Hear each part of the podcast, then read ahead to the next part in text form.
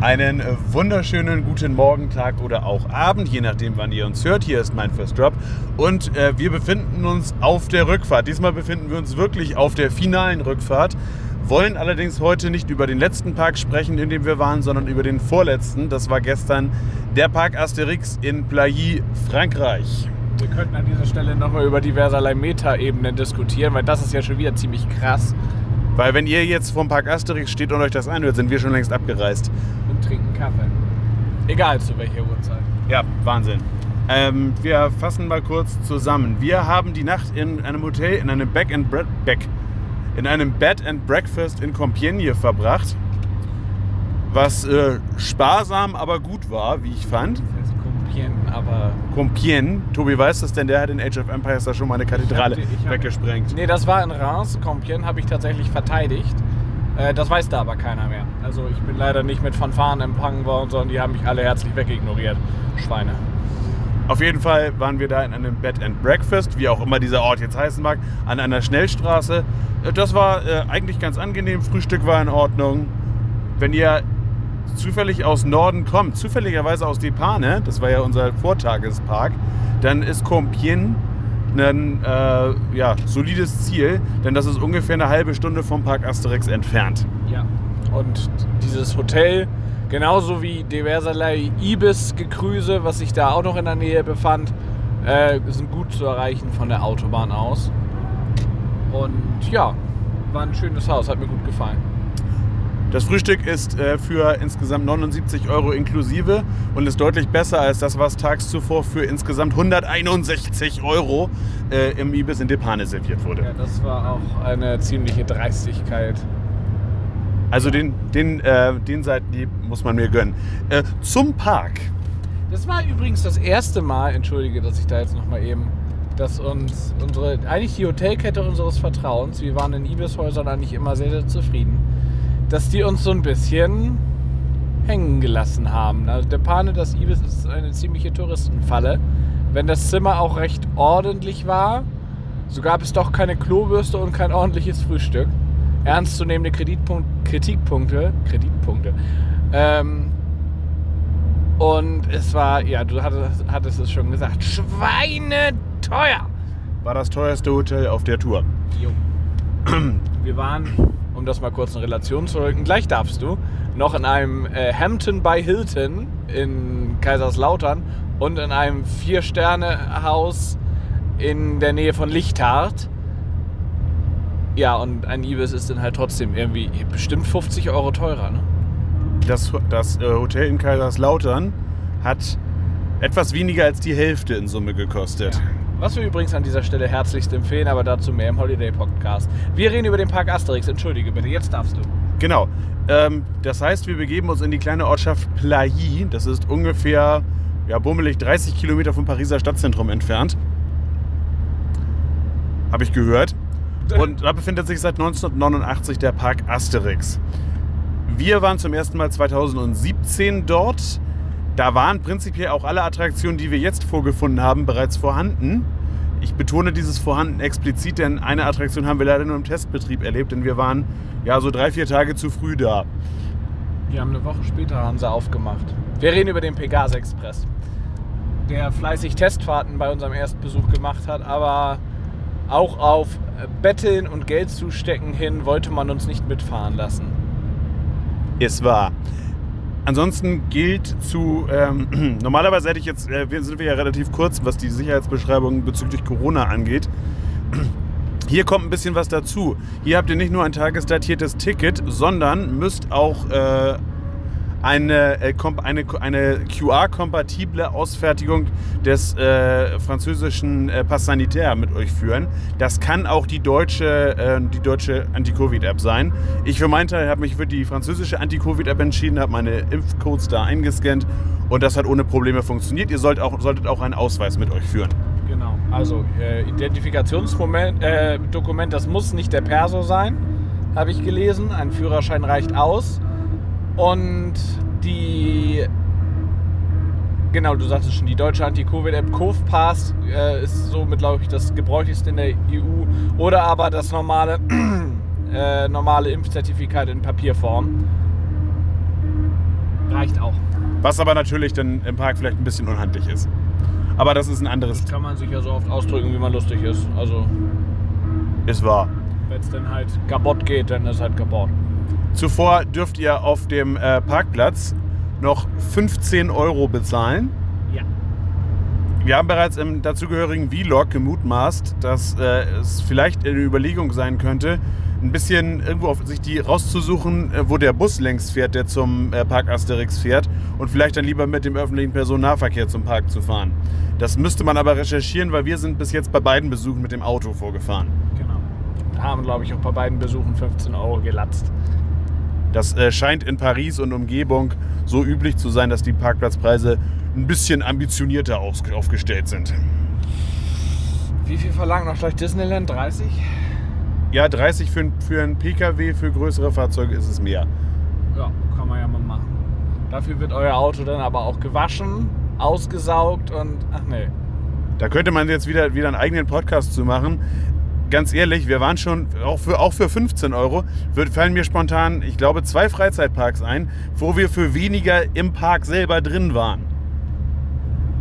Im Bobbejahnland meinst Nee, in, Slach, in Slachan und in de Warbeck. Stimmt, ja. Und in der Warbeck war sogar das Essen inklusive. Gut, ist jetzt vielleicht ein bisschen Das frech, ja- ist- die ist- Parks mit dem Park Asterix zu vergleichen. Ich, aber, ich, finde, ich finde, das ist immer so rein von der Kostenaufstellung her ganz interessant. Also ich finde es ein bisschen zu teuer, aber das äh, ist, gut, der Pana hat auch 12,50 gekostet, ne? auch das war zu teuer. Ja, natürlich, auch das ist zu teuer, aber da sind wir, glaube ich, einfach in Deutschland auch etwas verwöhnt, was das angeht. Ja, gut, Schwappen drüber ist halt so, dafür hat man sich auch äh, den Luxus geleistet, keine Parkplatzeinweiser bereitzustellen.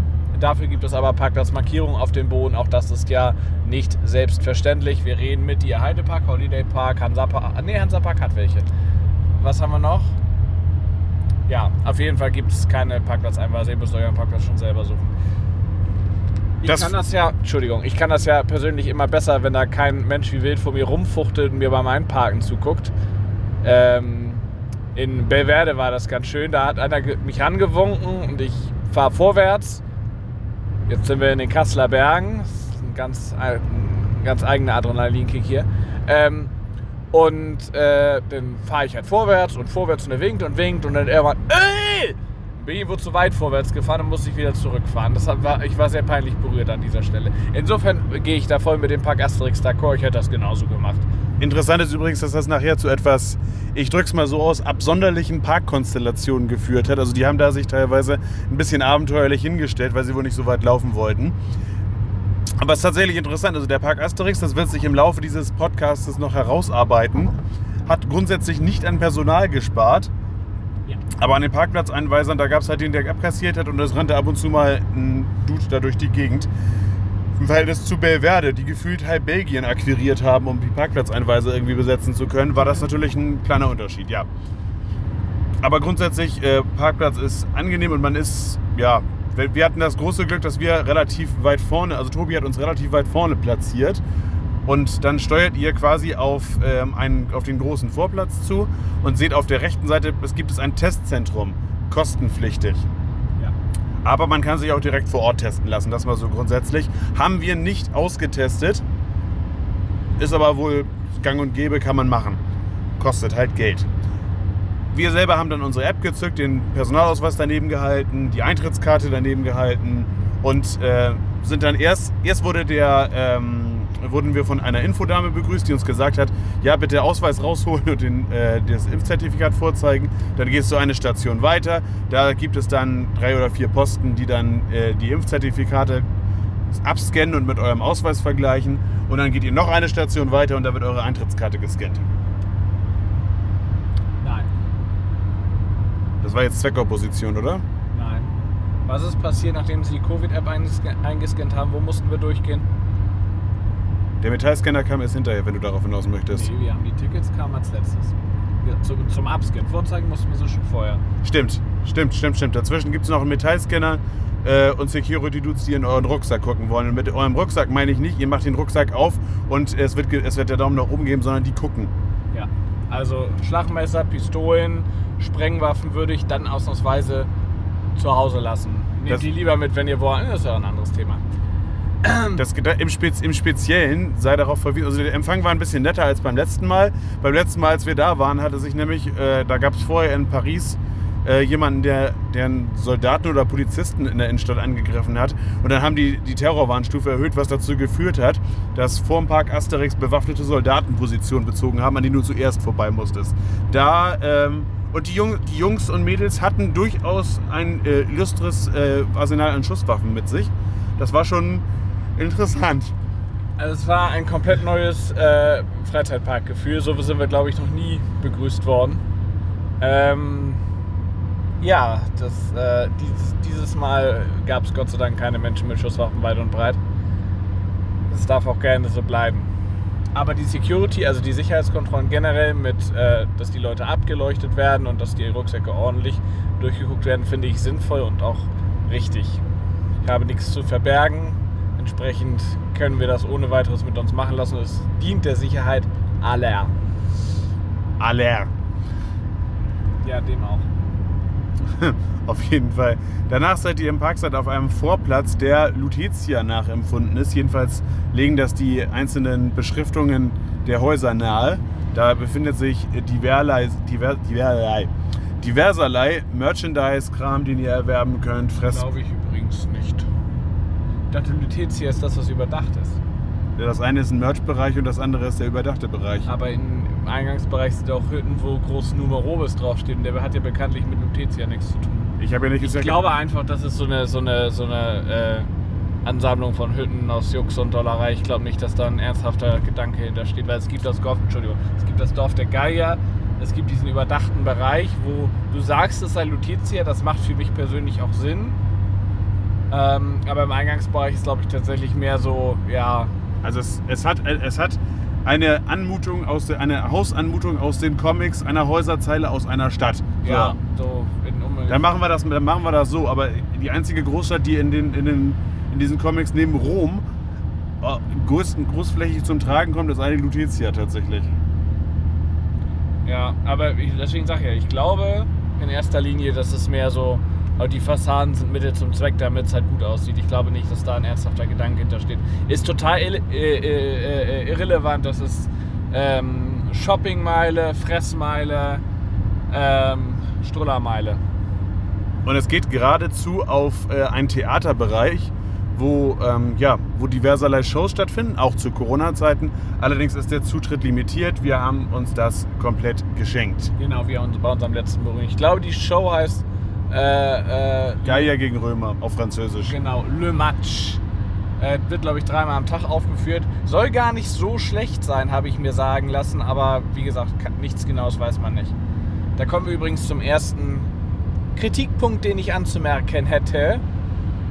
Warum haben die das Ding so gebaut, wie sie es gebaut haben? Warum hat man da kein, äh, nichts, was dem Kolosseum nahe kommt, gemacht? Also so ein Kolosseum-Verschnitt irgendwie. Oh, wir, merken, wir merken erst heute ein bisschen.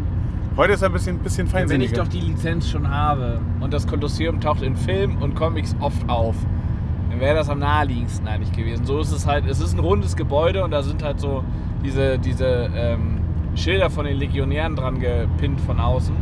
Der sieht nicht schlecht aus, so ist es nicht. Aber so ein Kolosseumsnachbau hätte ich irgendwie cooler gefunden. Der Kolosseumsnachbau hätte dann aber offen sein müssen hättest du da halt irgendwie ein bisschen Dach rüber gefrickelt oder was. Ist ja auch egal. War ja nur so, so hat uns ja auch nicht tangiert an dem Tag. Direkt daneben befindet sich ein äh, Karussell. Normalerweise sind auf diesen Karussells ja, ja Feuerwehrwagen oder Viecher oder irgendwie sowas. In diesem konkreten Falle befinden sich da die ähm, Charaktere, wie ihr sie aus den Asterix-Comics kennt. Also Obelix ist da, ist da großflächig drauf vertreten. Und äh, noch diverserlei, diverserlei andere Tiere hätte ich was gesagt. Charakter, Charaktere haben wir, also ist schön anzuschauen, haben wir uns aber auch nur von weitem angesehen. Ja. Gegenüber befände sich, du musst, also wir müssen mal eben kurz ja, sagen. Du bist vollkommen korrekt noch. Wir hatten, wir hatten, wir hatten, wir hatten vorher uns abgestimmt, dass äh, wir entweder chronologisch oder lokal vorgehen. Und ich hätte beides nicht mehr hinbekommen. Tobi hat gesagt, er kennt, er kennt den Rundgang, also machen wir einen Rundgang. Ja. Gegenüber von äh, diesem Karussell befindet sich Normalerweise, na normalerweise, also es befindet sich da immer, aber also Latifi de César ist ein eine Hexenschaukel von Muck Rides und ist aktuell geschlossen. Tobi und ich nahmen zuerst an, das würde damit zusammenhängen, dass ein, äh, ja, ein nicht ganz unwesentlicher Gag dieser Attraktion nicht ganz mit Corona-Maßnahmen vereinbar wäre. Ihr sollt nämlich zu Beginn eure Köpfe in so Fotoboxen reinstecken. Um das nochmal eben kurz, also dieses La Défi des César ist im Endeffekt, heißt glaube ich so viel die, äh, die Verteidigung des Cäsar. Die Armee des Cäsar. Die, die Armee des Cäsar? Ja. Ist auch in Ordnung. Also auf jeden Fall lässt es ähm, mutmaßen, ihr betretet da das, das ähm, Rekrutierungszentrum der römischen Armee, äh, weil Caesar neue Leute sucht. Vorne vor ist ein sehr cooles Plakat übrigens, so wie so ein Wir, su wir suchen dich ähm, mit, mit äh, Caesars Konterfei drauf. Äh, sieht total geil aus und der grundsätzliche Gedanke ist eben, dass äh, die, die Anwärter für die Posten in der römischen Armee seid ihr. Entsprechend werden am Anfang erstmal Bilder von euch gemacht, weil, ne, müssen ja wissen, wie ihr so aussieht. Und dafür, das wollte Sönke gerade erzählen, haltet ihr eure Nös in äh, Löcher in der Wand und dann werdet ihr abgeklipst. Und dann laufen oben am Raum, werden per Beamer äh, diverserlei Legionäre an die Wand geworfen, die da längs laufen und eure Köpfe haben. Das ist sehr lustig, weil diese Foto, wie heißen die Dinger, die fotografieren? Kameras. Diese Kameras nicht sonderlich vorteilhafte Bilder machen, muss man ganz ehrlich sagen. Erstens das und, und zweitens mal, dieser Legionärskörper, auf den ihr raufmontiert werdet, passt in den seltensten Fällen zu eurem Geschlecht oder zu eurer eigentlichen Statur. Ja, aber es ist sehr, sehr lustig. Im Hintergrund spricht Cäsar auch mit euch, aber auf Französisch. Das ist in einem französischen Park zu erwarten. Ja, in Belvedere hat das Madhouse auch Englisch gesprochen, teilweise. Egal. Ähm, das, über das Thema können wir später noch sprechen. Jetzt hat sich bei mir ehrlich gesagt die Erinnerung aufgelöst, welcher Raum zuerst kam. Ich meine, ihr kommt jetzt als erstes in das äh, 360-Grad-Theater. Ihr kommt als allererstes zu, dem, äh, in eine, zu einer Empore, wo von oben der Caesar Animatronic zu euch spricht. Richtig. Sehr, sehr schön, sehr, sehr schön gemacht. Auch da leichte Kommunikationsproblemchen unsererseits normalerweise, denn der spricht halt Französisch und es gibt keine Untertitel. Der Animatronic wirkt aber sehr cool. Der kommt auch so au- praktisch auf diese Empore raufgeschritten. Das wirkt sehr, sehr echt. Also natürlich ist es der Comic Cäsar. Man sieht ihm an, dass es eine Comicfigur ist. Aber ähm, es wirkt wirklich so, als ob der davon selber rausgeht. Das sieht sehr cool aus. Ähm, Dann spricht Cäsar, spricht Cäsar fertig und äh, Asterix und Obelix kommen äh, mit einem Pepper Ghost Effekt auf, die auf der anderen Seite, treten sie auf, erzählen euch auch ein paar Takte und dann fängt das ganze Theater an sich zu drehen. genau, und ihr werdet im Endeffekt in den äh, nächsten Raum entlassen. Den Pre-Show-Raum, den letzten Pre-Show-Raum. Genau. Wo, und das hat sich mir beim letzten Mal nicht hundertprozentig erschlossen, es scheint eher was mit Trubadix zu tun zu haben, das weiß ich. Ähm, auf jeden Fall wird da sehr überschwänglich mit Wassereffekten umgegangen. Und da werden auch Projektionen ins Wasser reingeleitet und äh, ja, also ist, ist schön. Man kann Gott sei Dank vorher sehen, also der, dieser, dieser Brunnen, der die Wassereffekte macht, der spritzt auch ein bisschen nach außerhalb. Also wenn ihr nicht aufpasst, werdet ihr auch ein bisschen nass. Und dann geht es dann endlich in die eigentliche Attraktion. Die eigentliche Attraktion, wie gesagt, eine Muck Rides Hexenschaukel oder ein Madhouse von Vekoma wäre es dann, also wenn es ein Analog, ja. wäre das wäre die analoge Entsprechung, genau. Und äh, das Ganze soll eine Gal der Bauch einer Galeere darstellen. Und diese Galeere wird von Obelix gedreht. So ist soweit die Story. Genau. Das sieht man auch, da sind auch ein paar kleine Gags dabei, die wir jetzt eigentlich gar nicht groß spoilern brauchen. Ähm, wichtig ist, dass. Äh, was passiert hier jetzt? Wichtig ist, dass du jetzt den LKW vor dir nicht abrammst. Ja, das war so der Gedanke, aber da vorne ist Blaulicht. Ich muss mal eben kurz gucken, wohin mit mir. Okay, ich spreche einfach mal weiter. Also Tobi wollte wahrscheinlich darauf, darauf hinaus, dass ihm zu Ohren gekommen ist, dass also dies- dieser, dieser Effekt des Drehens und dass wir überhaupt wissen, dass Obelix da auftritt, wissen wir, weil quasi Guckaugen, Bullaugen ähm, an der Seite dieses, äh, dieser Hexenschaukel angebracht sind, also, äh, also Monitore im Endeffekt. Und diese Monitore zeichnen sich offensichtlich, so ist uns zu Ohren gekommen, durch sehr wechselhafte Funktionsfähigkeit aus. Ja, also manchmal sind die sehr asynchron oder funktionieren teilweise auch gar nicht. Bei unserem letzten Besuch war alles ganz hervorragend. Äh, sehr schönes Madhouse. Das Einzige, was uns wirklich gestört hat, aber das gilt oft im Park Asterix, ist die Tatsache, dass die Thematisierung unter der Decke aufhört und man sehr deutlich sieht, dass es halt nur ein großer Container ist, in dem man sich da aufhält. Also man sieht das Wellblechdach sehr deutlich. Das ist wirklich schade, weil das einen regelmäßig hier ein bisschen aus der Immersion rausreißt. Aber an und für sich schönes Madhouse. Bleibt abzuwarten, äh, was da jetzt genau ist. Ich hatte ja so ein bisschen Hoffnung anfangs, dass sie vielleicht ein bisschen was überarbeiten. Ich glaube aber tatsächlich, dass einfach irgendwas Schwerwiegenderes kaputt ist. Weil das Schild, das La Defie des César nicht läuft, haben sie morgens nochmal wieder rausgehangen. Wir wussten, dass sie den Tag vorher auch schon nicht gelaufen ist. Ähm, da scheint also einfach irgendwas kaputt zu sein, was sie erstmal nicht behoben kriegen. Also letztlich, ich habe, äh, ich bin ja ein Streber, ich habe vorher mir die, mir die, Woche vorher immer die ganze die Wartezeiten angeguckt und da war La Defie des César auch schon durchgängig zu. Okay. Naja, gut. Ähm, so ist es. Jetzt musst du mir sagen, was als nächstes kommt. Gegenüber von dem Eingang von La Defie des César ist eine Kindereisenbahn, die, äh, wo ich jetzt tatsächlich gar nicht so genau weiß, wie die eigentlich heißt und ich weiß auch nicht, was die jetzt großartig mit Asterix zu tun hat. Ich würde einfach mal behaupten, so wie sie aussieht, stammt die äh, aus der Anfangszeit des Parkes. Sprechen wir nicht drüber. Dahinter befindet sich eine ehemalige Tret Monorail. Eigentlich ist es keine Monorail, sondern eher eine Hochbahn vielmehr. Eine, du eine Duo-Rail eigentlich eher. Ja, von äh, Caripro. Caripopo. ähm, es ist keine Tretanlage mehr, sondern inzwischen bewegen sich die Dinger automatisch. Les Espignes, wie, wie ist sie noch? Les Espignons de César. Die Spione des Cäsar. Spionare Humanum Est steht davor.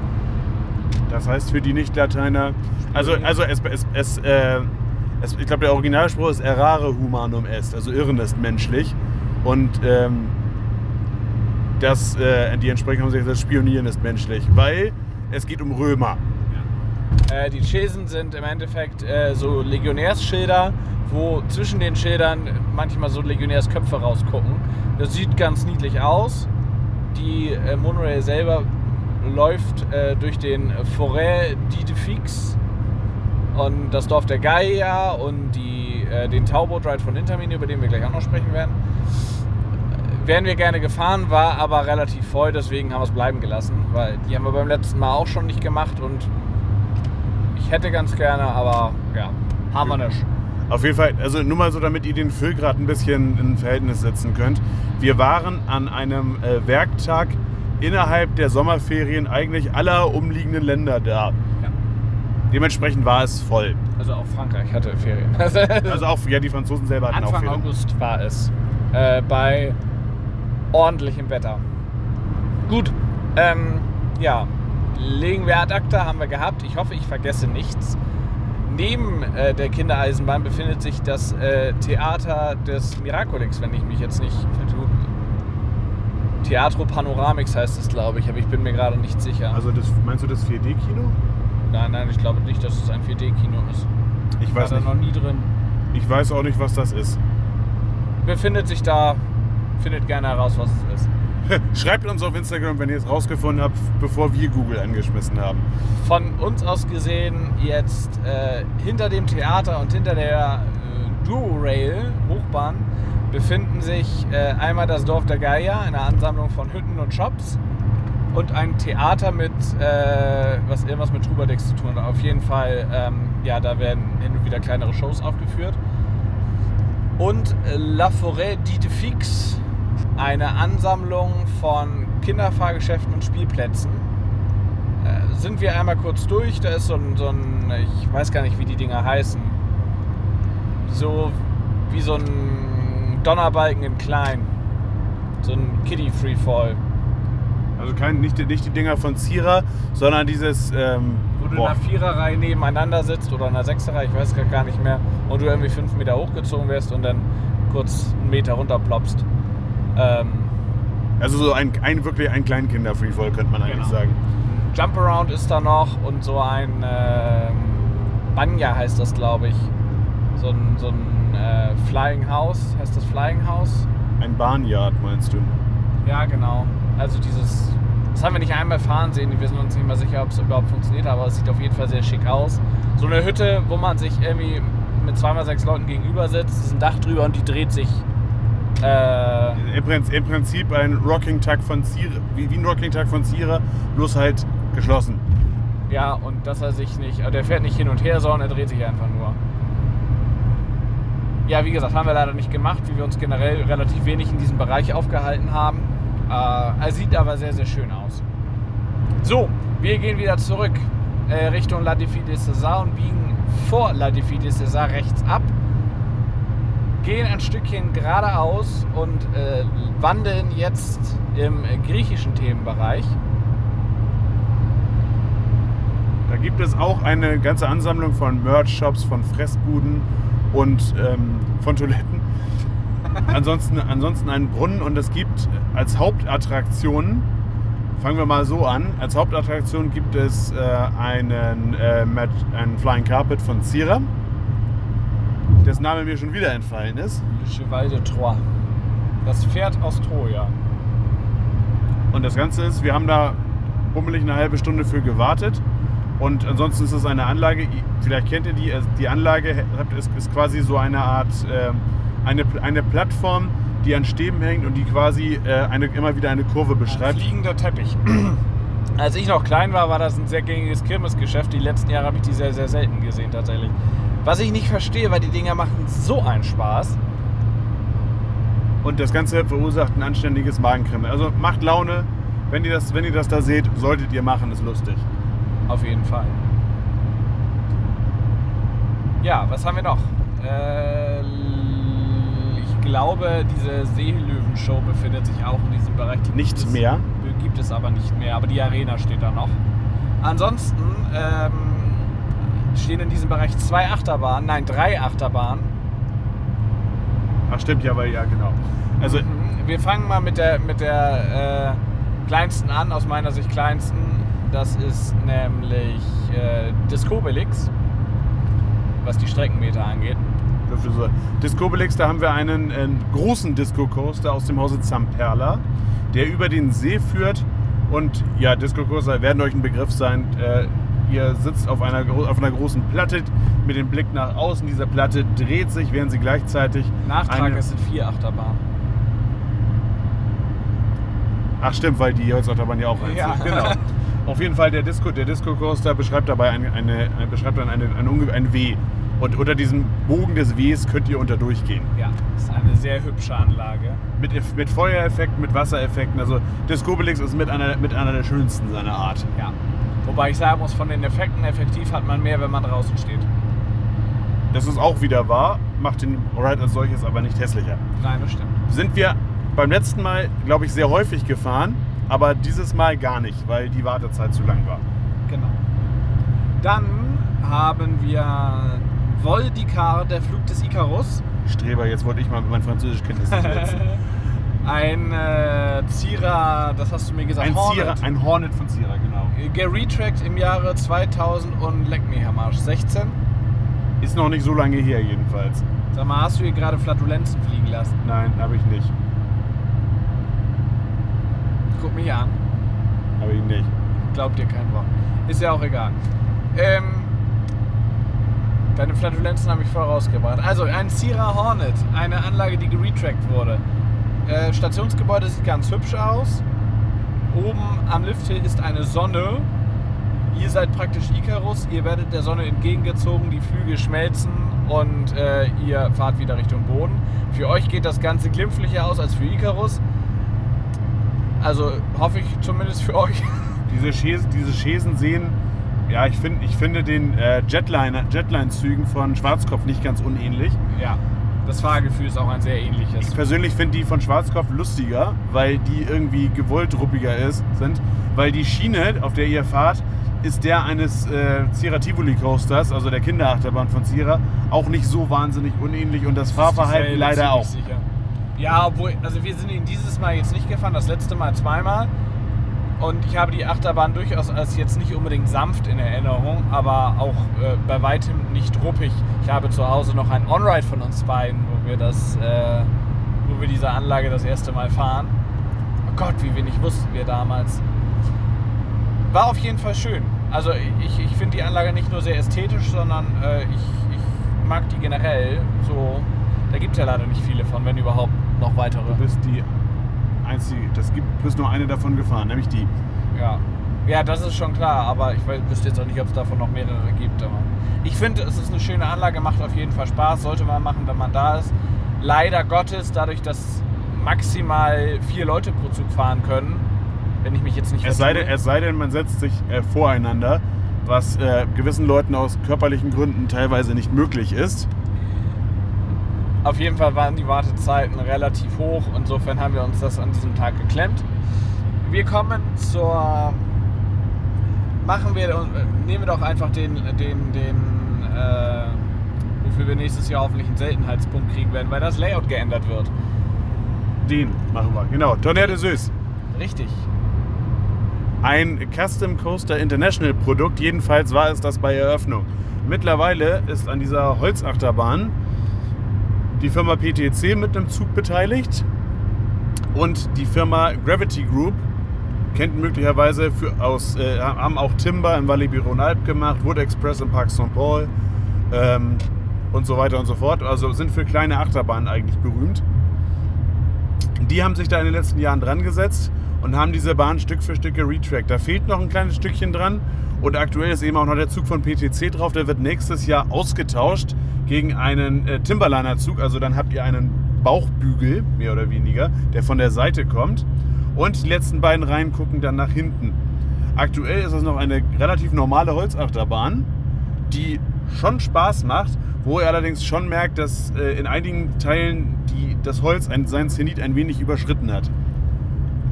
Das ist die höflichst mögliche Variante, das auszudrücken. Also ihr merkt tatsächlich, welche Abschnitte neu sind und welche alt.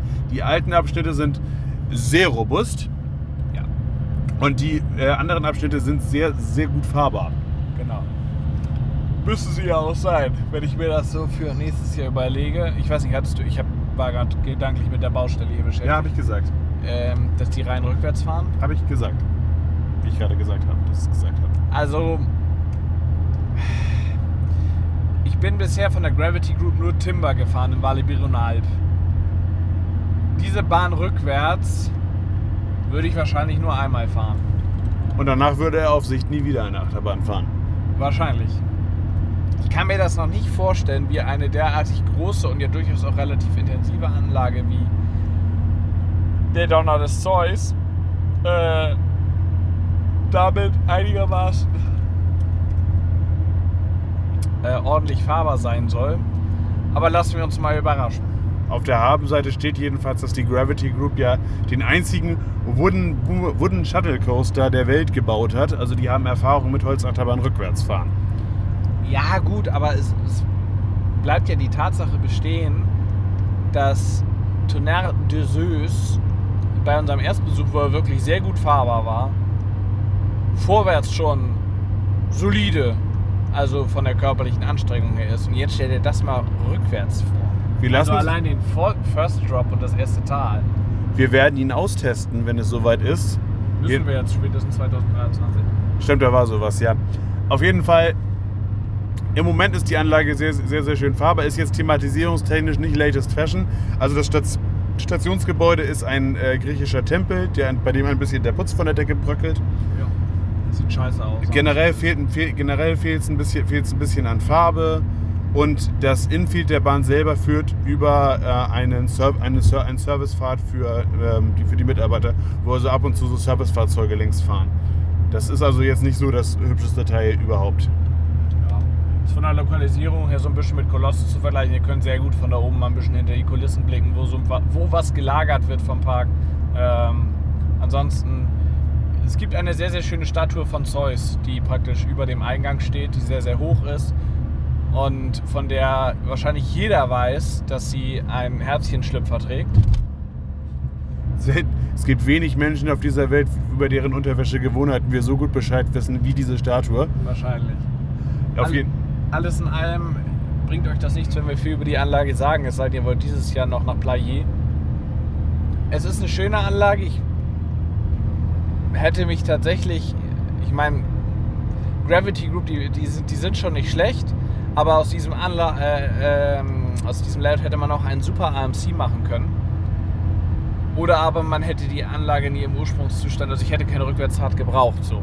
Ich hätte mich gefreut, wenn sie dann einfach gesagt hätten, okay, wir retracken das Ganze und machen die wieder gut fahrbar und lassen die alten Züge drauf. Ich finde nämlich diese alten PTC-Züge tatsächlich sehr, sehr hübsch. Also versprühen so was Nostalgisches. Aber gut, sei es drum. Wir warten ab. Dann kommen wir zur uns noch fehlenden Achterbahn. Das ist der Pegase Express. Ein äh, Gerstlauer Produkt, 2017 erbaut. Wer wüsste das besser als wir? Und äh, dabei haben wir einen hellblauen Gerstlauer Family Coaster mit insgesamt vier Zügen. Und Vorwärtsfahrt, Rückwärtsfahrt, alles dabei, was ihr wollt. Die, äh, das Ganze ist thematisch eingebettet in äh, den äh, griechischen Themenbereich. In den, da wurde der äh, Bahnhof Montparnassos gebaut, nachgebaut.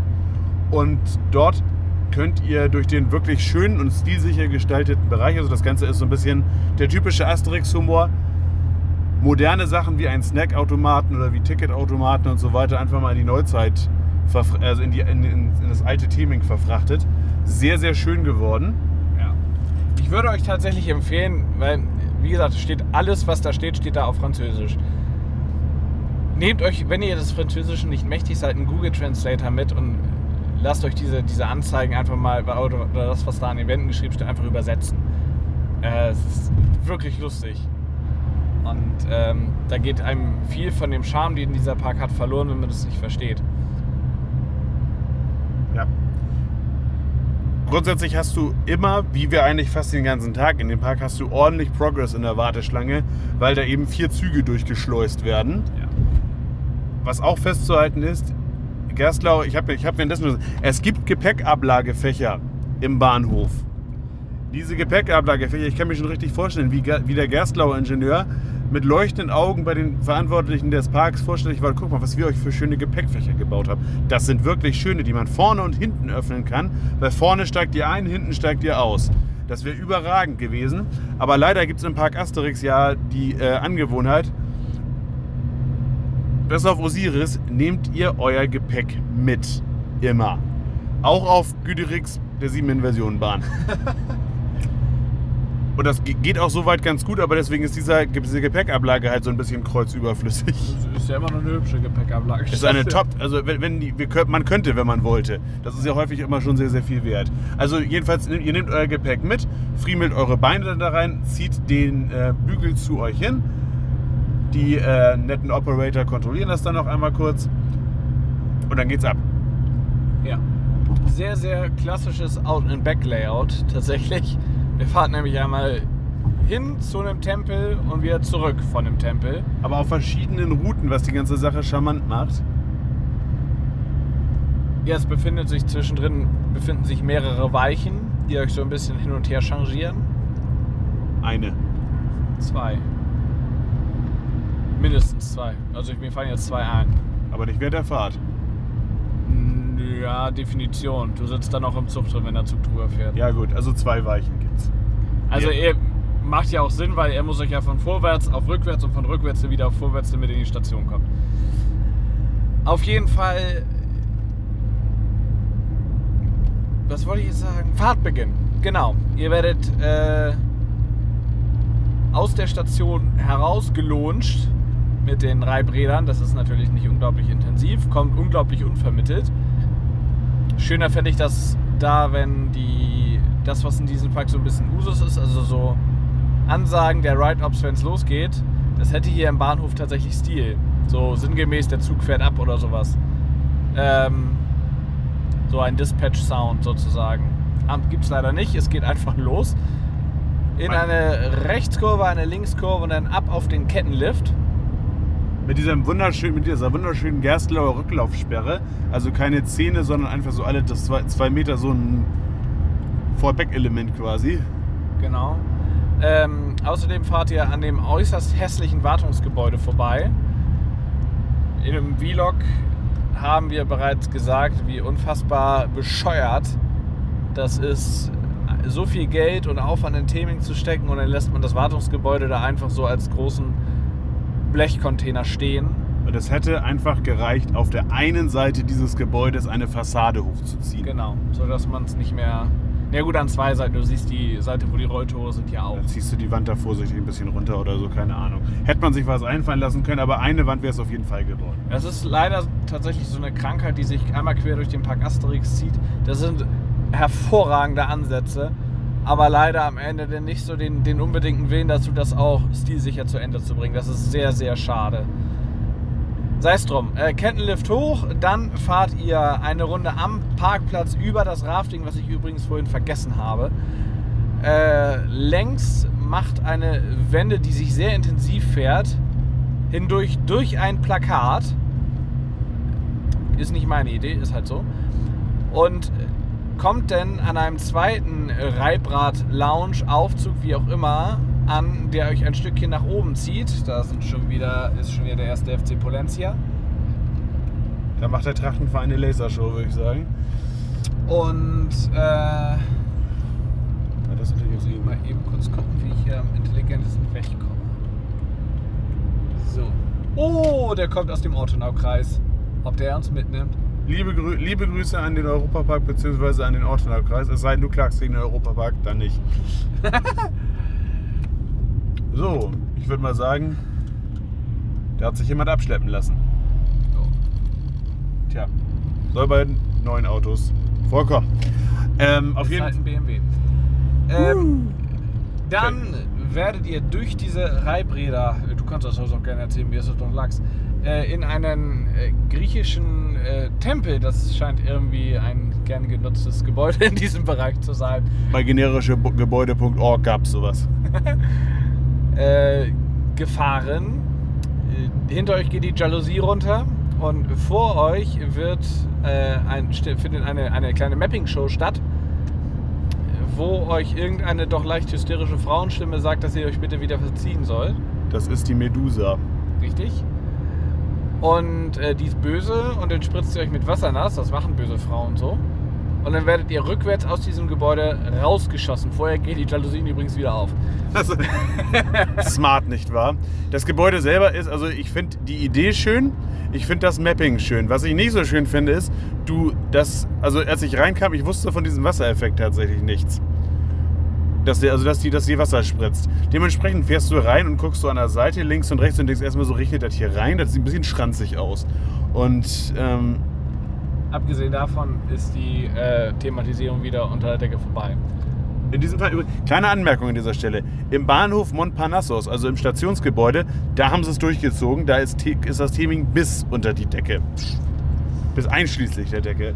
Im Tempel, äh, der Tempelausbau war wohl zu teuer, jedenfalls. Da gibt es auch noch das zweite Thema. Dieser Tempel steht nicht auf, steht, muss ja logischerweise aufgrund der geografischen Gegebenheiten und aufgrund der, des Layouts der Bahn ein bisschen, bisschen erhaben stehen. Sonst passt das ja alles nicht, macht das ja alles keinen Sinn. Und äh, das, das heißt, der muss aufgeständert werden. Der steht nicht auf Säulen, was, was Sinn machen würde, sondern der steht auf einer Metallkonstruktion. Das sieht halt in Summe und vor allem die ist halt auch farblich nicht abgestimmt. Ich hätte mich ja darauf einigen können, wenn wir halt Lehmfar die, die Stützen Lehmfarben gestrichen hätten, meinetwegen. Da so viel. Es momentan sieht so ein bisschen aus wie ein Baumhaus. Also ja, so ein Baumhaus-Tempel irgendwie. Also so ein Tempel auf Stelzen. Ganz, ganz doof irgendwie. Also da hätte man sich wirklich mehr Gedanken machen können. Dann, nachdem äh, die Medusa euch nass gespritzt hat oder eben auch nicht, also wenn ihr Tobi seid, dann wohl ja, ansonsten eher nicht. Also Tobi hat, glaube ich, zweimal voll einen abgekriegt. Jo. Mein Gehörgang ist sehr sauber. Davon merkt man recht wenig.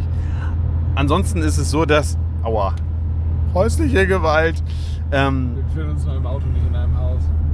also, ihr werdet rückwärts wieder gelauncht mit Reibrädern.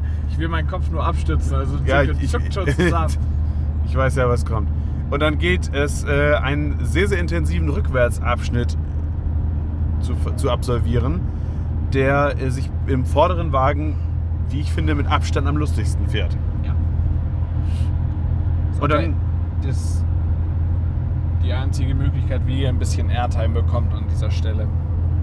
ansonsten ist es so, irgendwann ist dann diese, dieser Ride auch vorbei. Auch hier ist es übrigens wie bei Vakala so, dass es im äh, Schlussabschnitt, also wenn der Zug gebremst wird, es enorm hilft, Vertrauen in die Bremsfähigkeiten von Gerstlauer Anlagen zu haben. Denn dieses Gleis hört auf und stürzt dann, also dann, ist dann geht es halt fünf Meter runter. Und da gibt es so süße Gänsefüßchen, die am Ende den Zug dann bremsen würden, wenn, der, wenn die Bremse nicht funktionieren würde. Also jedenfalls ist das bestimmt so geplant. Ja. Dann äh, verschiebt sich vor euch das Pivotgleis. Das ist nämlich eigentlich korrekterweise keine Weiche.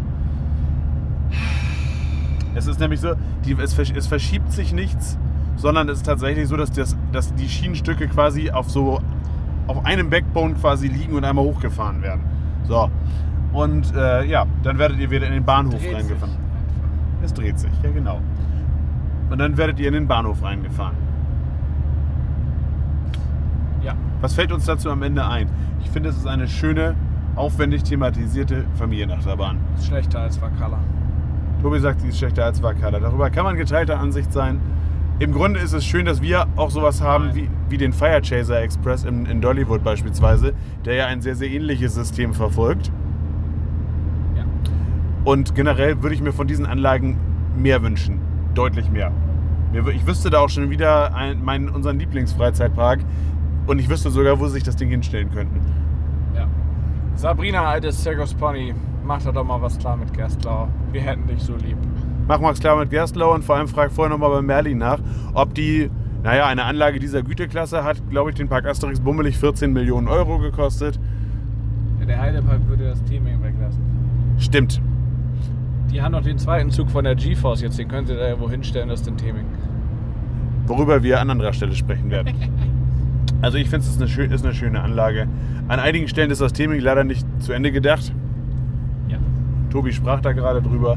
Aber vom Prinzip her finde ich es immer schön, wenn sich die äh, kleineren Besucher, und das dürfen hier in diesem Fall Besucher ab einem Meter Körpergröße sein, wenn die kleineren Besucher auch mal eine richtig schön thematisierte Anlage fahren können und nicht diesen obligator obligatorischen, da haben wir eben mal einen Sierra Force Zero hingestellt, der einfach nur so ein, so ein Eye-Layout ist, aber der steht dann nackt auf der Wiese Vor allem rum. auch eine lange Anlage, ne? Man ist durchaus eine kleine Zeit unterwegs.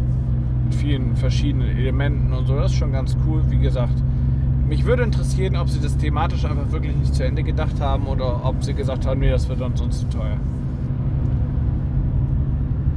Ja, das werden wir nie erfahren. Nee. Aber prinzipiell eine gute Idee, dass die Anlage da steht. Fahrkomforttechnisch würde ich übrigens sagen, Wakala fährt sich etwas, etwas nervöser, weil intensiver. Auch der Pegasus Express fährt sich nicht komplett ruhig. Fährt eine Gerstlauer. Ja. Ist so. Ansonsten hatte Tobi gerade eben durchaus berechtigterweise angemerkt, er hat da was vergessen, Genau. unser Lokalspezialist. Es gibt da nämlich noch eine Anlage, die sich mit dem Pegasus Express kreuzt. Das ist Romulus und Rapidus. Romus und Rapidus, Entschuldigung. Das weiß ich tatsächlich nicht. Äh, eine Anlage aus, der, von der, aus, der Eröffnung, aus dem Eröffnungsjahr des Parks 1989. Ein Intermin-Produkt.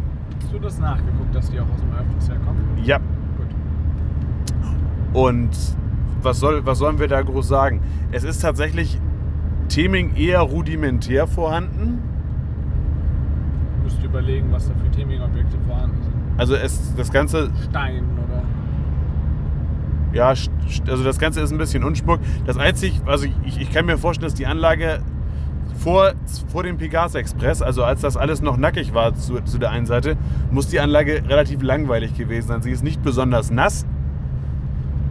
Und Designelemente finde ich da jetzt auch nicht. Mittlerweile hast du halt den charmanten Vorteil, dass du außer dem unglaublich blauen Wasser eigentlich nur diese Interaktion, also dass ab und zu mal der Pegasus Express vorbeirast, was schön aussieht. Also dieser, diese, es gibt da einen äh, Aussichtspunkt, von dem können, kann man sehr, sehr schöne Fotos machen. Ja.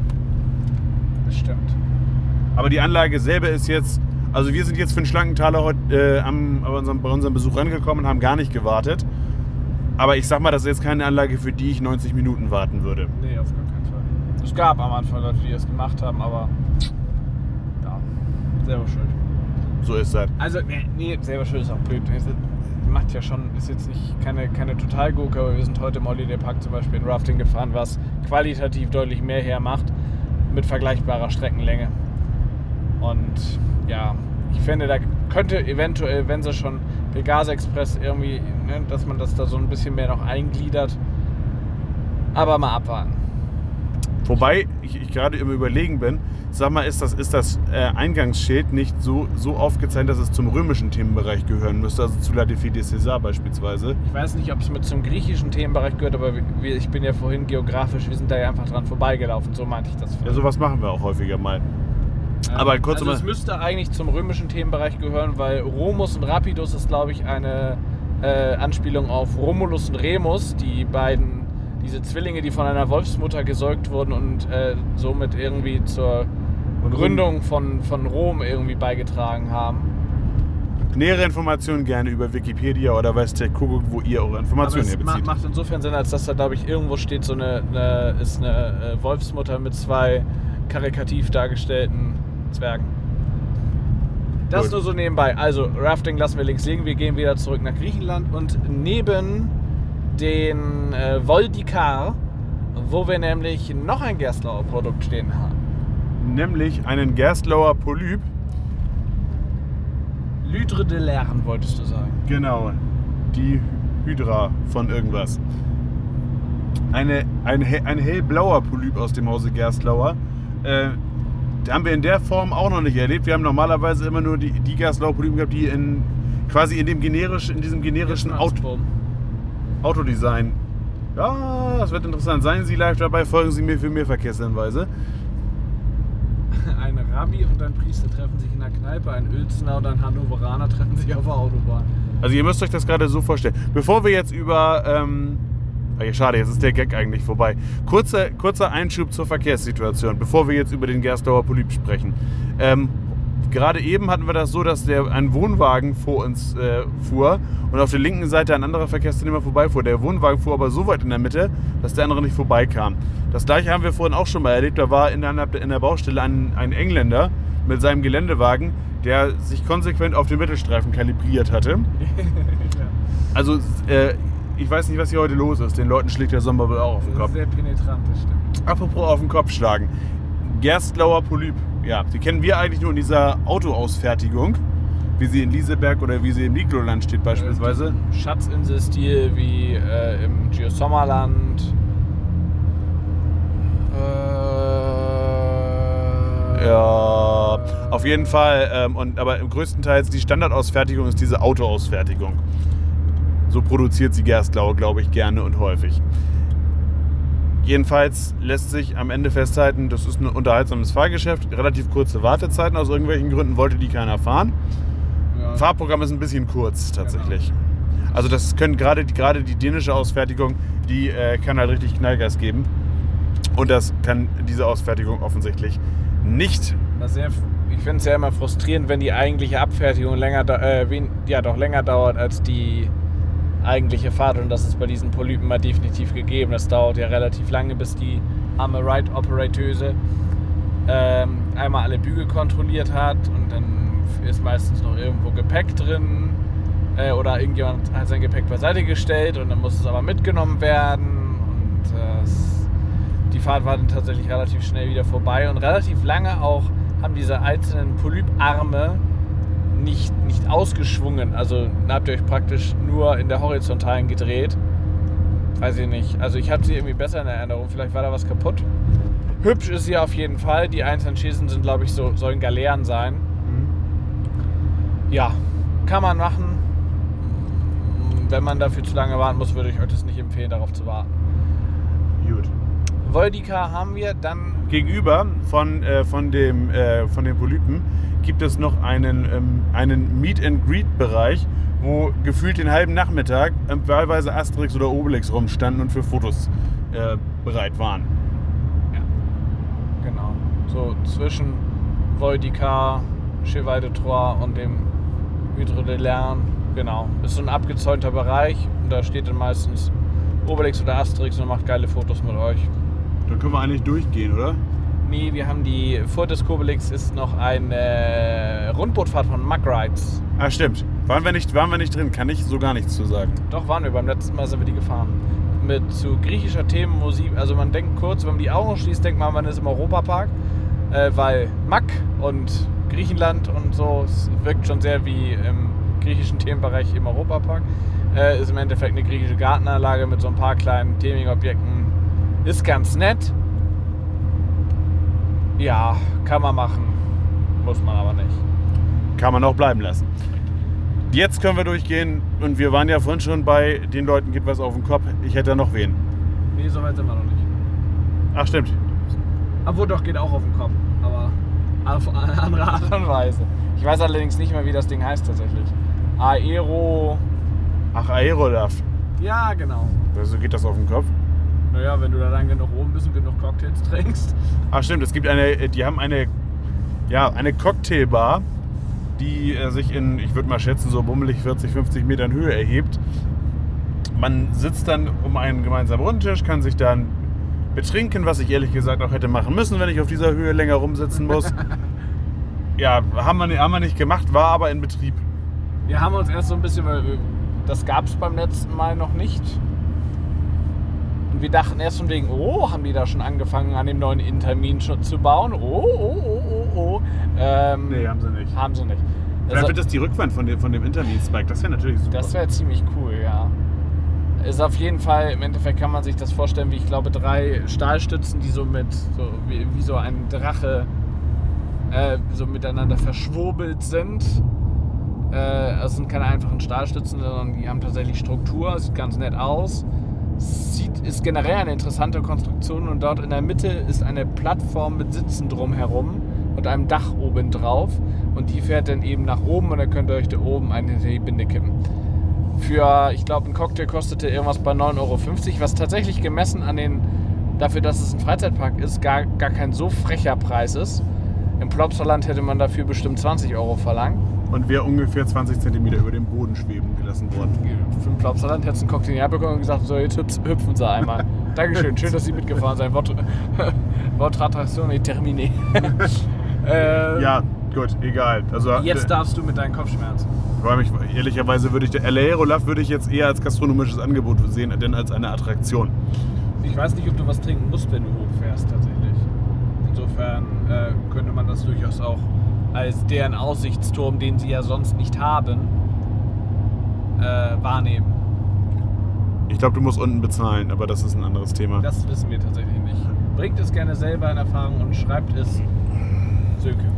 Wenn ihr sowieso schon Kopfschmerzen habt von dem ganzen Alkohol, den ihr aber auf Laerolaf zu euch genommen habt, dann äh, seid ihr quasi optimal angewärmt und auch möglicherweise ausreichend enthemmt, um, äh, Güte, um äh, Güterix zu fahren. Güterix ist ein Vicoma MK 1200 und alleine bei dieser Bezeichnung sollten die Alarmleuchten angehen. Es handelt sich auch hier um eine äh, Attraktion aus dem Eröffnungsjahr 1989, damals noch in weißer Farbe. Mittlerweile sind wir da in, in gelber Farbe unterwegs an den Schienen. Das Ganze wird okkupiert von zwei Zügen, die äh, ziemlich exakt den Zügen entsprechen, die auch auf Big Loop drauf sind. Big Loop, den Boomerang in Belverde, Cobra in Walibi, Belgien. Die typischen Vekoma-Züge halt. Also die mit den, die, die noch nicht die schönen. Also es gibt ja einmal die schönen, die, diese, diese, diese eckigen Arrow-Züge, die relativ kleine, kleine Schulterbügel haben. Und es gibt die schönen neuen Vekoma-Züge, die schon ähm, ja, sehr, sehr, sehr, sehr, sehr, sehr ausladende Haltestrukturen und die Weste haben. Das sind die guten.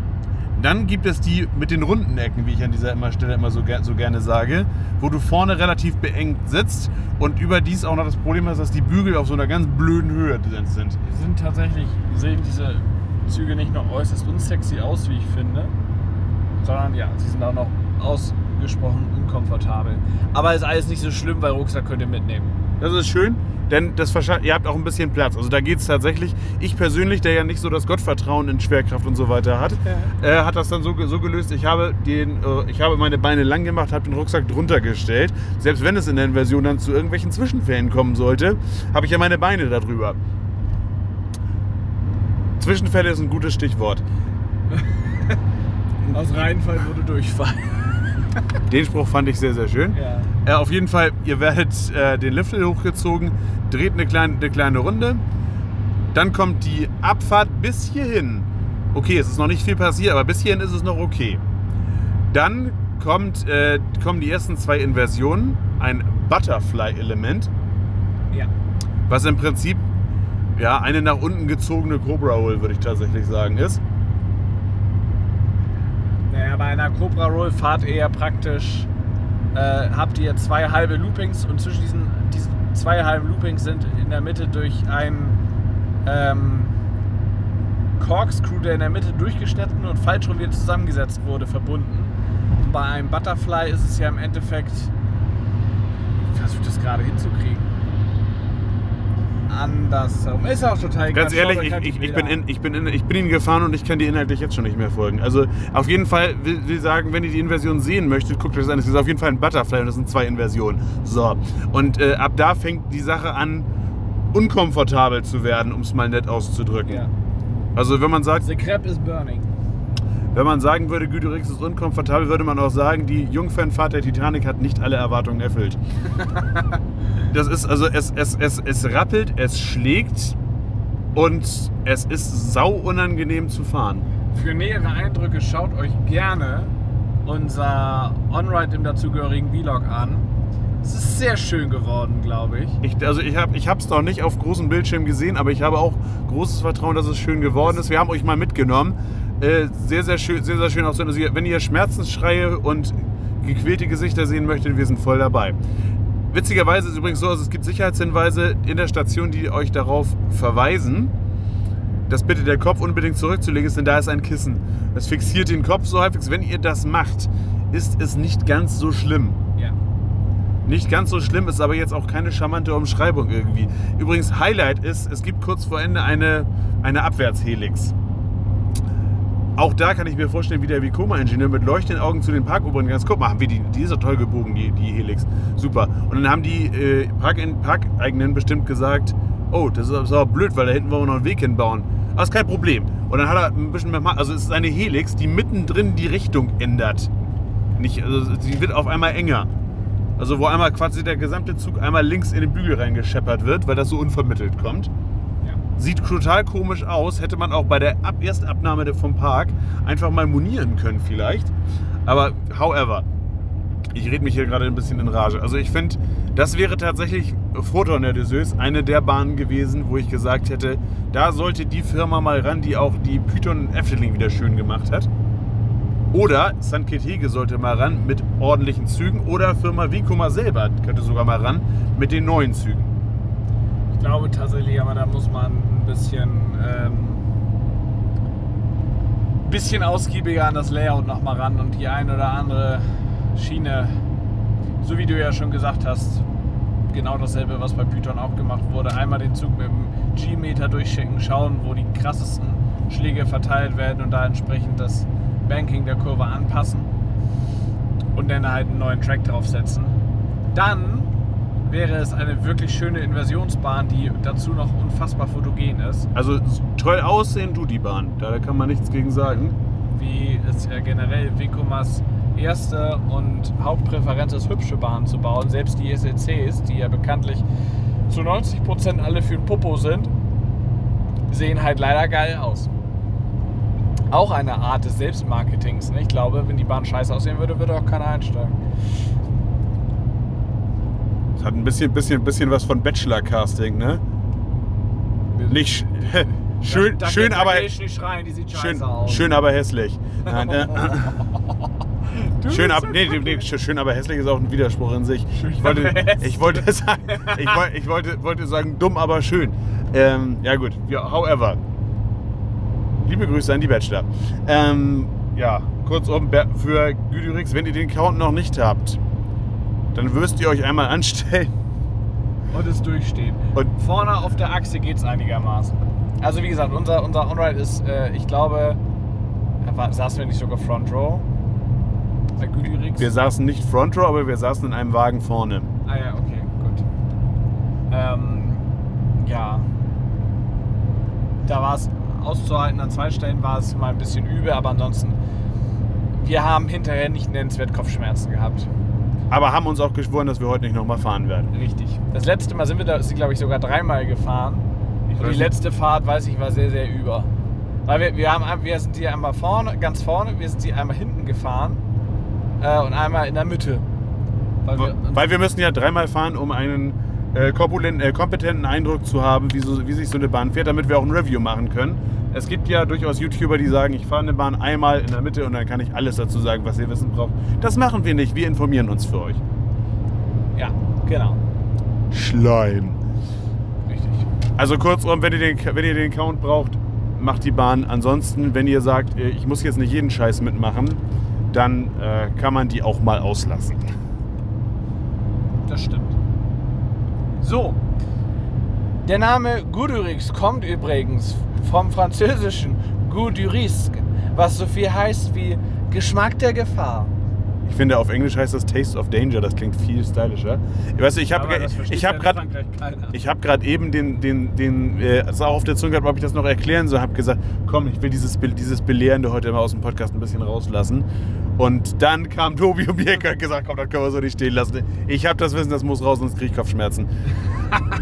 Auf jeden Ich Fall. habe eigentlich gerade sehr unbewusst auf einen Parkcheck angespielt, den wir uns jüngst angeguckt haben. Äh, Du meinst den Park, du meinst, den, meinst doch jetzt nicht etwa den Parkcheck, wo gesagt wurde, dass äh, der Park in Plailly ist. nee, aber das, der Kanal wird von dem Typen gesagt, der diese Bahn mal liebevoll als Gauderix bezeichnet hat. Ja, gut, aber derjenige, derjenige, von wem wir wohl sprechen, hat auch gesagt, dass, seine, dass Gudurix eine ganz nette Bahn sei. Ist sie ja eigentlich auch. Also sie ist visuell toll, aber halt scheiße zu fahren. Aber wenn, dann kannst du halt auch nicht sagen, dass die SL, dann sind die SLCs auch alles nette Ja, komm, Bahnen. aber wir sind schon auf Vekoma-Bahnen gewesen, die sich deutlich schlimmer fuhren. Also dahingehend muss ich wirklich sagen, so schlimm wie sie immer alle machen. Und ich glaub, du hast mir mal irgendein Ranking gezeigt, wo Gauderix weltweit ist. Hast du gerade Gaudurix gesagt? Raus! Ach scheiße, das ist sein Auto. Jetzt, ich fahre jetzt in die, Le- ich fahr jetzt in die Leitplanke. Ähm, wir sind sie gefahren und auf eine sehr perfide Art und Weise haben wir sogar Spaß gehabt. Also die, ich finde sie, viele sagen die schlechteste Achterbahn der Welt, auf jeden Fall die schlechteste Inversionsbahn der Welt. Finde ich nicht. Ich finde zum Beispiel El Condor im Walibi Holland deutlich schlechter. Äh, mit dem alten Zug. Mit dem neuen können wir noch nicht sagen.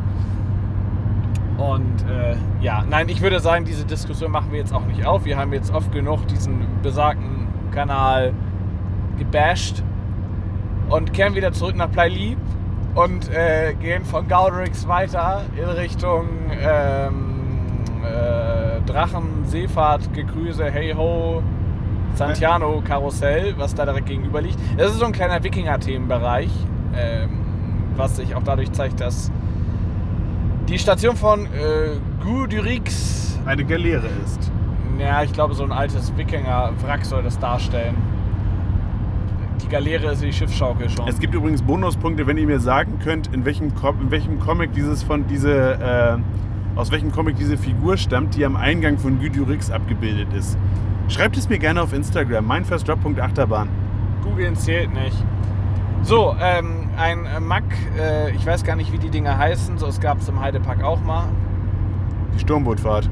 möglich. Ähm, sieht okay aus. Hat keinen Asterix-Bezug, sind halt einfach Wikingerboote. Dann steht direkt daneben Le Petit Chaise Volante. Die kleinen fliegenden Stühle. Das klingt so ein bisschen wie kleine Kinder, die mit Kacker werfen. ähm, ein Mini-Kettenflieger von einem Hersteller, den ich nicht kenne. Äh, Schöne Anlage, hat keinen Asterix-Bezug. Dann befindet sich in derselben Ecke noch ein kleiner Spielplatz und ein großes Zirkuszelt, wo sich mir nicht erschlossen hat, was da eigentlich drin zu passieren hat. Mm, Gehört das Piratenschiff schon in den Themenbereich? Keine Ahnung, wir nennen das jetzt einfach mal. Äh, La Galère ist ein äh, Zamperla-Schiffschaukel, glaube ich. Guckt es gerne selber nach, deswegen hört man sowas ja damit. Russ noch ist es Intermin, es müsste, müsste Zamperla sein. Oder mit aber Ömmeln. Nie ist es, glaube ich, aber nicht. Das Bügelsystem sah anders aus. Auf jeden Fall, wir sind sie, glaube ich, weder das letzte Mal noch dieses Mal gefahren. Obwohl sie sehr schön liegt direkt am See. Aber ja, es, sie wirkt relativ unimposant, wenn man so die fetten Intermin-Dinger kennt. Es ist halt so ein kleines Schiffchen irgendwie. Ja, hm.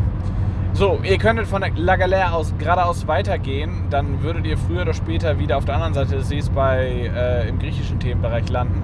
Wir halten uns ungefähr links und kommen in einen überdachten Bereich,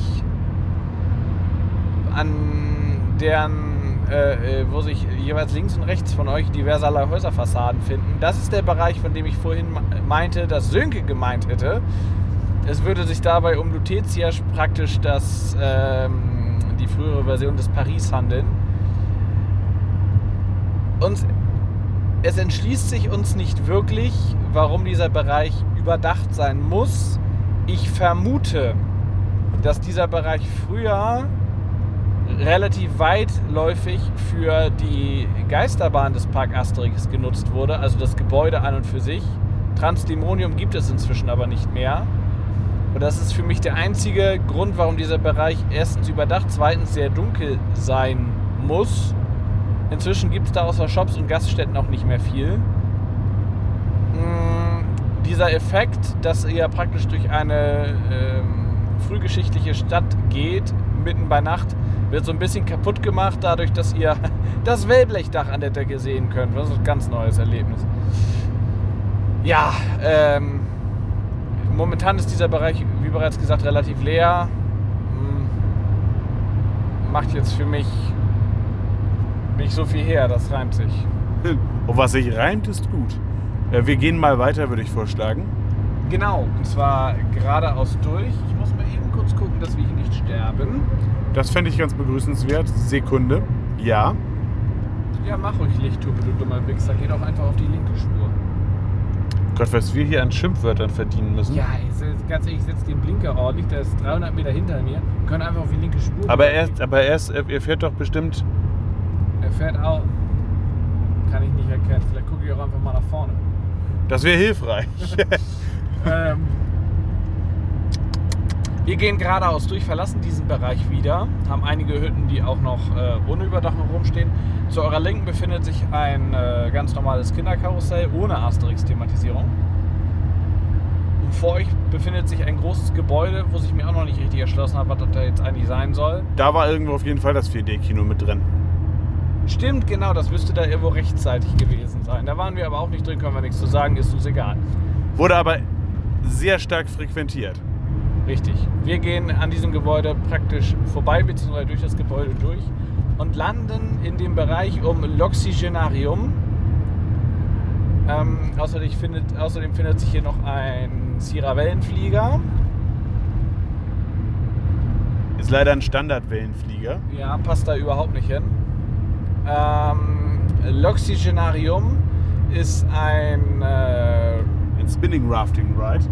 Richtig, von einer Firma. Du kannst, kannst mir Sachen fragen.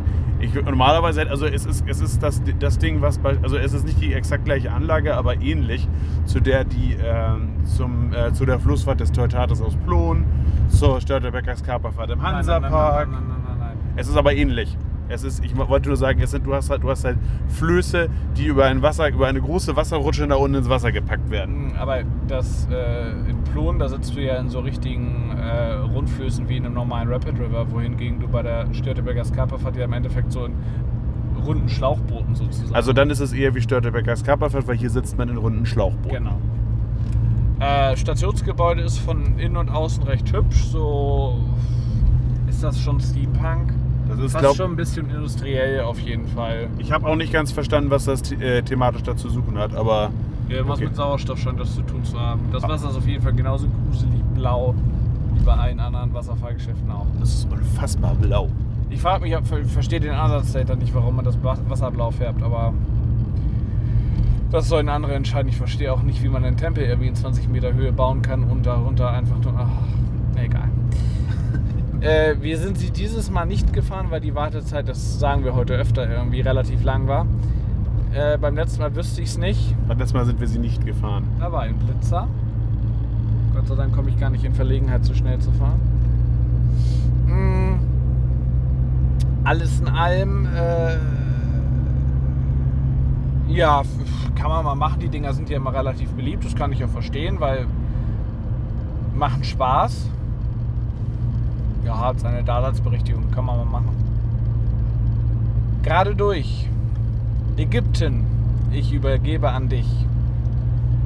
Während Tobi sich gerade übergibt, können wir kurz über den äh, ägyptischen Themenbereich sprechen. Dieser Themenbereich ist 2011 meines Wissens nach fertiggestellt worden. Besteht aus einem großen Tempelgebäude, der die Station des Main Rides quasi, äh, quasi, be gut, quasi beherbergt, nämlich Osiris, einen B&M-Inverter. großes Ding. Ist im Prinzip auch die Hauptattraktion des Parks. Und ähm, ja, was soll ich groß sagen? Das, äh, das Ganze spielt mehr oder weniger, also es, es hilft, wenn man Asterix, ähm, Asterix erobert Rom geguckt hat. Da ist der, der Charakter, der quasi auch in, der Pre, in den äh, Pre-Show-Räumen zu finden ist, also in dem, im Wartebereich zu finden ist, der findet sich dort auch wieder und soll euch hypnotisieren. Ja, um das eben kurz, äh, das Ding hat keine Pre-Show, aber der Wartebereich ist relativ ausgiebigst gestaltet und da taucht dieser Typ an den Wänden auf. Und einmal als Schattenwurf, glaube ich, an der Wand. Also wie gesagt, aufwendig, aufwendiger Bereich. Heißt der eigentlich auch Osiris, dieser Typ? Nee, oder? Ich glaube, das ist, bezieht sich tatsächlich nur auf die ägyptische Gottheit. Müsste ich nachgucken, kann ich dir nicht sagen. Ja, ich. De facto, de, facto, de facto haben wir einen handelsüblichen äh, B&M Inverted Coaster. Ja. Das bedeutet 8x4 Sitzplätze, separate, äh, separate Queue für die erste Reihe und eine Operation, die ihresgleichen sucht. Ja. Ihresgleichen, Osiris. Äh, Ähm, auf jeden Fall, wow! es ist auf jeden Fall in zwei verschiedene Reihen. Äh, ihr werdet, wie schon gesagt, Front Row und Rest des Zuges sind, au sind aufgegliedert und davor turnte ein Mitarbeiter des Parks herum und wies die Leute in die Reihen. Aber wie? Ja, der junge Mann war für diesen Job auch geboren. Und ähm, auch die Leute, die, äh, die die Bügel kontrolliert haben und die Leute eben. Der, Zug steht und dann wird erstmal durch die Reihen durchgesprintet und ich äh, übertreibe nicht. Also wirklich in einem Affenzahn die Sicherheitsgurte gelöst, die Bügel aufgemacht, alle Leute aus der Station rausscheuchen, schnell die nächsten rein und so weiter und so fort. Die hatten einen Durchsatz, das war Wahnsinn. Das habe ich noch nie erlebt. Und, Also, muss, und vor allem, also ich, ich halte mich eigentlich, also als, Achter, als, als regulärer Achterbahnfahrer, kannst, bist du ja eigentlich schon der Held, wenn du einfach unfallfrei diese B&M-Gurte aufbekommst, finde ich. Die sind immer so ein, ich, ich finde, sie sind immer so ein bisschen friemelig und ich brauche da auch zwei Hände für. Der junge Mann macht mit zwei Händen halt zwei Gurte auf. Ja. Also wirklich Wahnsinn. Das äh, war interessant zu sehen. Kleiner Fun Fact am Rande. Sönke und ich sprachen vorhin, also zeitlich gesehen kommen wir jetzt ja gerade aus dem Holiday Park und haben uns sehr über die ähm, künstlich verzögerten Operations bei der GeForce geärgert, weil wegen nur ein Zug und so weiter und so fort. Und da haben wir uns halt so überlegt, hm, okay, Osiris hat einen größeren Zug, also mehr Sitzplätze. Und trotzdem wird die GeForce von zwei Leuten geoperated. Und Osiris wurde insgesamt von, äh, ich komme jetzt auf sieben Leute geoperated. Also es machen äh, den, den, Zug, den Zug bespielen zwei. Meine ich mich zu entsinnen. Der Vortänzer, der die Reihen zuordnet. ja. Dann war im Ausgangsbereich noch jemand, der das Gepäck überwacht hat. Und dann haben noch zwei Leute die Anlage selbst. Nee, einer hat die Anlage bedient. Und eine war am Eingang und hat äh, den Zugang kontrolliert. Übrigens auch sehr, sehr cool, das wollen wir eben, kur- eben kurz anmerken. Ähm, in, allen Attraktion, in allen größeren Attraktionen sitzt jemand vor dem Eingangsbereich, weist euch darauf hin, dass bitte die Hände zu desinfizieren sind und misst die kleinen Kinder schon mal ab. Ja gut, letzteres kennt man ja. Das machen ja mehrere Parks. Aber ja, zumindest das mit dem Hände desinfizieren finde ich schön. Noch schöner fände ich es, wenn sie dann auch gleich auf die Maske achten würden. Das war nämlich mehr so. Wollen wir das separat einsortieren? Das füllt in, in, in einem französischen Park einen ganzen Block für sich, würde ich sagen. Ich würde sagen, das Corona-Thema machen wir aber gesondert. Sagen wir einfach nur in einem Satz, es hat einen Grund, dass die Französen eine dreistellige Inzidenz haben und wir nicht. Noch nicht. Ähm, Zum Layout. ja, genau. Das, Sag äh, doch mal was zum Layout jetzt. ja, das ist Ich schlafe jetzt hier nur rum.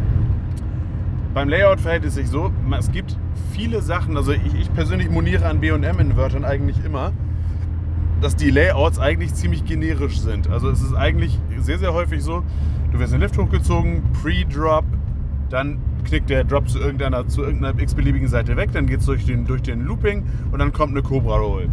Nee, warte, halt, stopp. Es kommt erst, erst noch eine, eine leicht erhöhte ähm, Hardline Roll und dann kommt die Cobra Roll. So zu sehen bei Cartoon, so zu sehen bei Monster, so zu sehen bei Raptor, bla. Also, Auch und vor allem bei Raptor und Monster dieselbe. ja, aber generell ist das Layout von, also dass ich mir bei, bei B&M mal denke, wow, die lassen sich beim Layout aber echt mal was einfallen, die Schlingel. Das passiert sehr selten.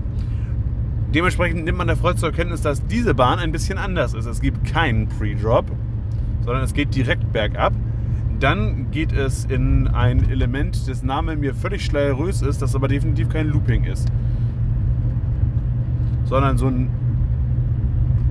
Ich hätte jetzt gesagt, das sieht so ein bisschen aus wie, wie, ein- wie, ein, Ste- wie ein Stängeldive, wie ein Stängeldive angeschrägt, aber Ich weiß gar nicht, welches Element du meinst. diese Schlaufe, die da quasi die Kehre einleitet und dann kommt der Looping. Das ist so eine halbe Inversion irgendwie. Ich habe das Layout nicht. Tatsächlich kriege ich das Layout überhaupt gar nicht mehr zusammen. Dann fasse ich mich kurz, weil danach hört es bei mir nämlich auch sehr rapide auf, was das Layout angeht. Ich erinnere mich nur an äh, richtig, richtig schöne Elemente, wie zum Beispiel die Durchfahrt durch einen, ähm, durch einen, ja, mit, mit, mit Wassernebel und mit, äh, ja, mit Wasser generell gefüllten Tunnel. Das fährt man natürlich Also- nicht, da fährt man natürlich nicht durchs Wasser, aber da sind links und rechts Wasserfälle, unten steht auch Wasser und ist ein bisschen Wassernebel drin. Schön. Hm, jetzt riecht das hier lecker. Das riecht nach- heißem Tee, ja. Nicht nach heißem Tee, leider. Auf jeden Fall, generell ist die Anlage sehr, sehr intensiv, sehr druckvoll, macht Spaß und trägt den Titel als Signature Ride des Parks durchaus zurecht. ja. Noch. Ansonsten haben wir, was den Fahrkomfort angeht, festgestellt, dass ähm, es tatsächlich auf den äußeren Sitzplätzen ein wenig unruhiger ist als wie auf den inneren. Ja.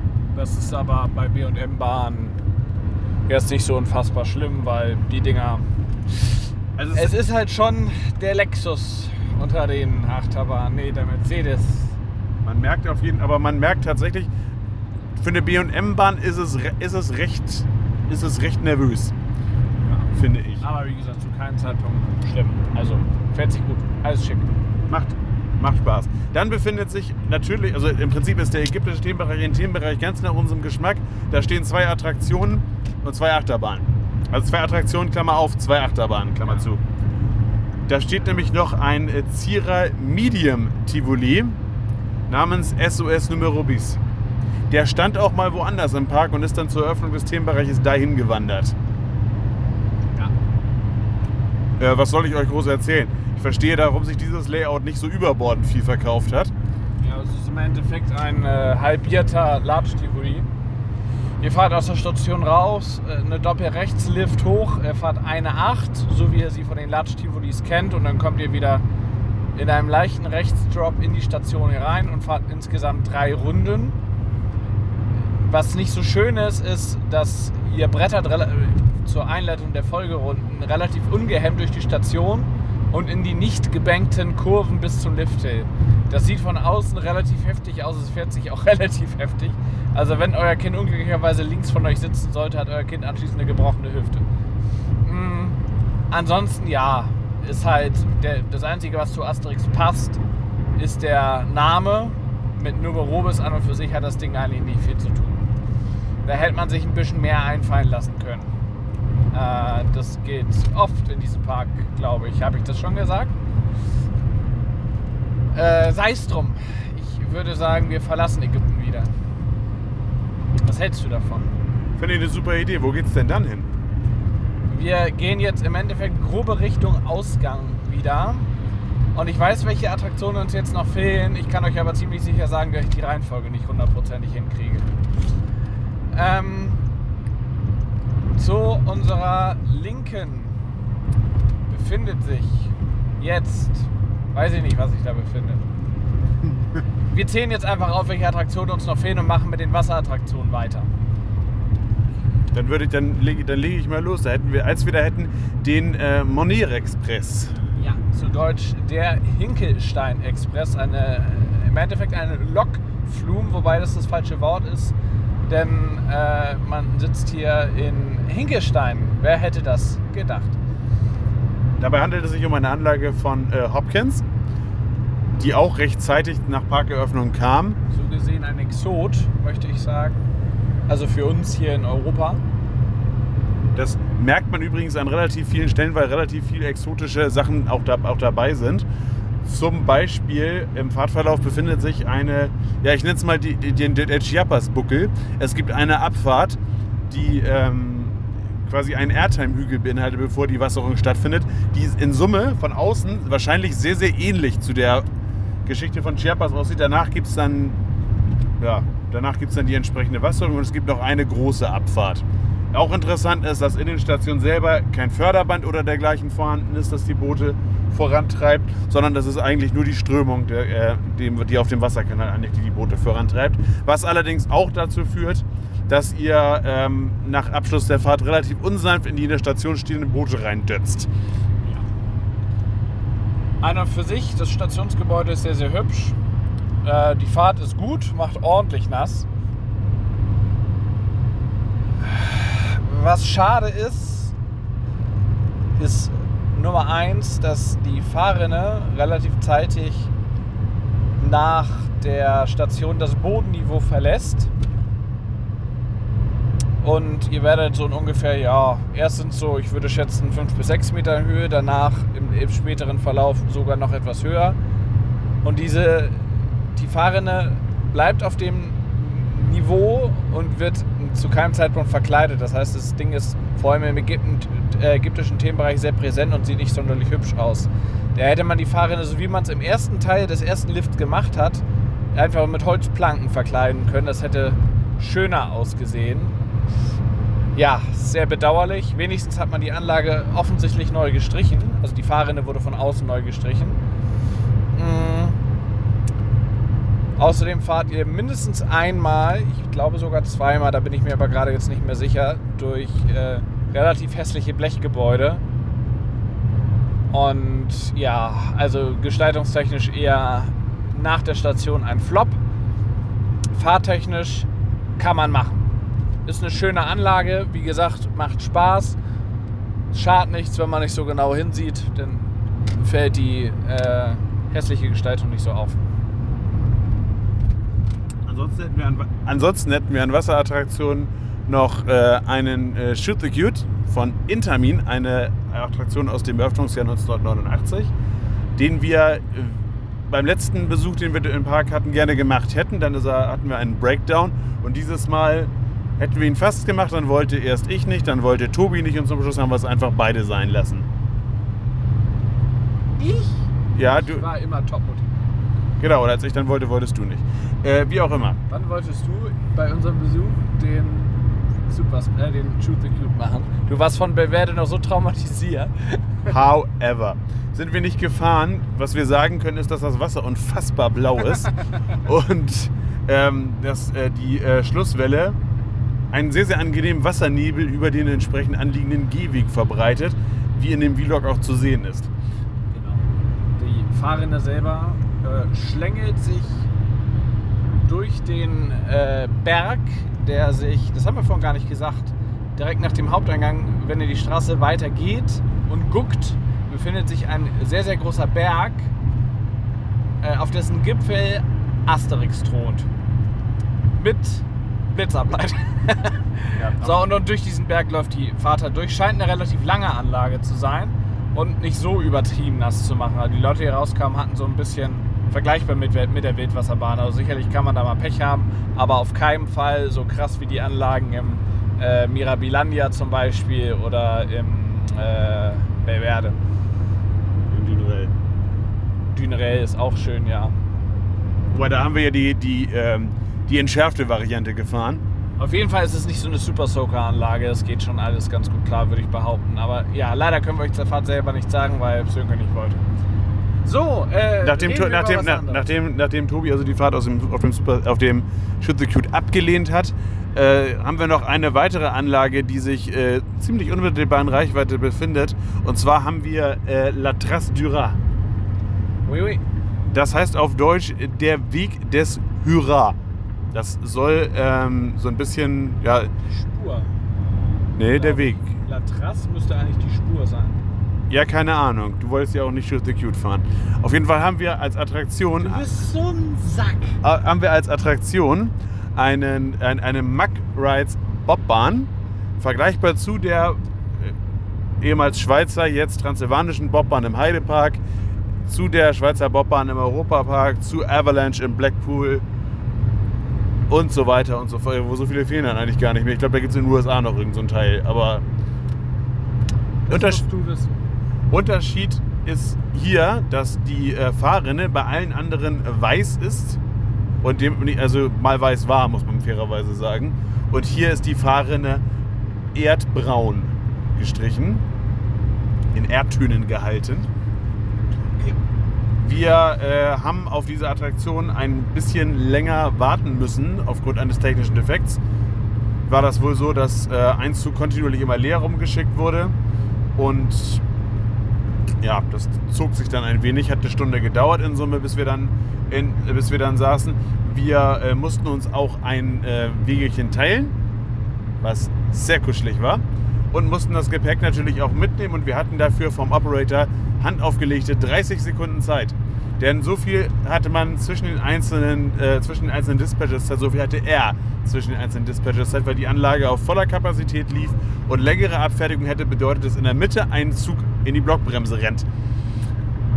Das sollte vermieden werden. Entsprechend war der Kollege ein bisschen nervös und hat halt also, Rucksäcke schon mal bereithalten, jetzt rein. Gott, zack, zack, zack. Der wurde auch nicht, nicht, nicht so unbedingt kompromissbereit drauf gedrückt auf den Bügel, Ja. Sondern der war danach zu. Wenn ihr eure Hand einmal unglücklich lagert, ist die dann halt ab, müsst ihr mit leben, kann man Das sagen. heißt, ihr habt die Aufgabe im Vorfeld zu sondieren, läuft die Anlage auf einer hohen Kapazität? Wenn ja, geht vorher auf Toilette. Auf jeden Fall. ähm, das, äh, nach, einer, ähm, nach einem schönen Layout und einer etwas rappeligen Fahrt wurde dann auch, wir hingen noch in der Schlussbremse, waren noch gar nicht in der Station. Und da kam aus der Station schon die Anweisung, wir mögen bitte unsere Rucksäcke schon mal aus dem Fußraum entfernen, damit wir im Aussteigen schneller sind. Also es war der, das war der Einpeitscher. Das Ja. muss ich sagen. Das war, ich, fand's auch, ich fand das auch nicht unhöflich, sondern der hat halt einfach nur versucht, irgendwie Tempo drauf Ja, zu kriegen. wollte ich gerade sagen, er hat immer gesagt, da kam immer ein, ein S'il vous plaît. Äh, und wir wurden auch mit einem, mit einem à bientôt verabschiedet. Aber ähm, das sollte schon relativ zackig gehen. Und im, im Operator-Häuschen äh, lief ein Bildschirm mit einem Countdown runter, wo drauf stand von wegen Next Departure in. Ich weiß gar nicht, ob das wirklich dann automatisiert war, Nein. sobald die Freigabe erfordert ist, äh, äh, erfolgt ist. Ähm, aber auf jeden Fall äh, war das schon relativ hart gedrillt alles. Aber hat eben auch dafür gesorgt, dass äh, nach der Behebung des Defekts du unglaublich viel Progress in der Warteschlange hattest. Das war schon ziemlich cool. Mich würde das mal interessieren, mal so im Ge- Gegenvergleich. Ich war jetzt an vollbesetzten Tagen länger nicht mehr, also ich war schon im Heidepark, aber ich habe nicht geguckt, was an der Bobbahn denn so abgeht. Was die Schweizer, was die Bobbahn im Heidepark, wie, wie schnell die ihren Durchsatz da machen.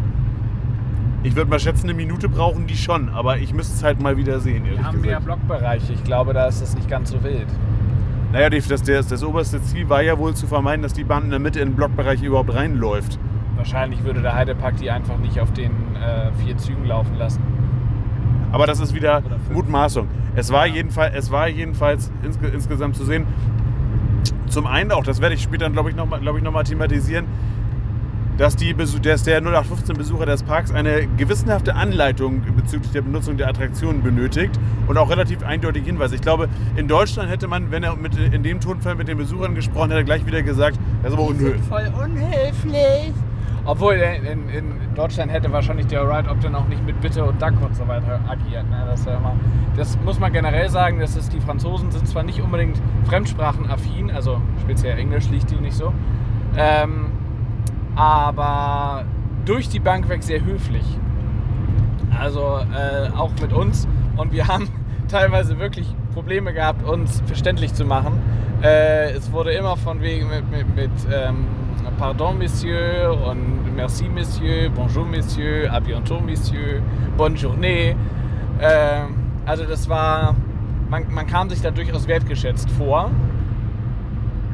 Mm, ja, Trasturat, Wenn du weißt, woher dieser Name kommt, weißt du bestimmt auch, wie die Storyline geht. Irgendwas mit Steinzeit. Es hat was mit Steinzeit zu tun. Ich kann das im Detail nicht erklären. ich auch nicht. Ansonsten, der kann, was zum auff auffällig war, wie viel Krempel in diesem, in diesem, äh, in diesem Kanal der Bobbahn drin lag.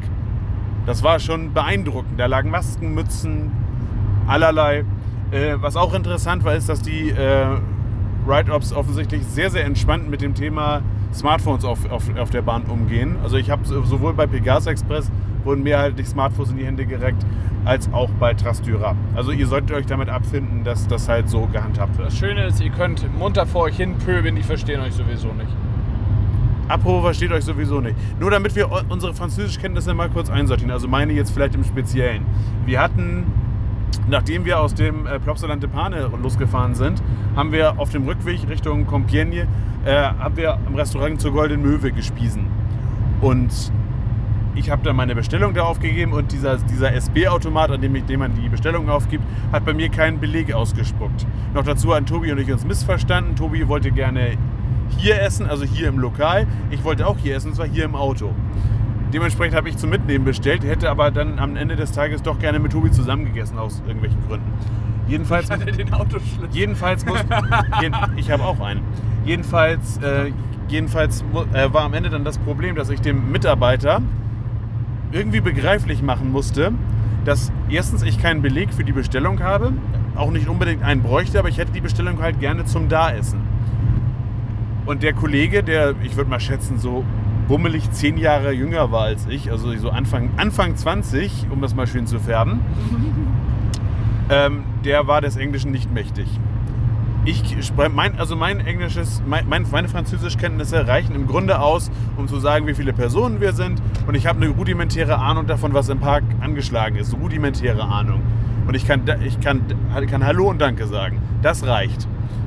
Ich habe gute Erfahrungen mit Sie und Olla gemacht, das reicht. Und äh, kurzum, der Kollege war dann ein bisschen verzweifelt an mir und hat dann seinen, Vorab Foto, seinen Vorturner im McDonald's, McDonald's daran gerufen.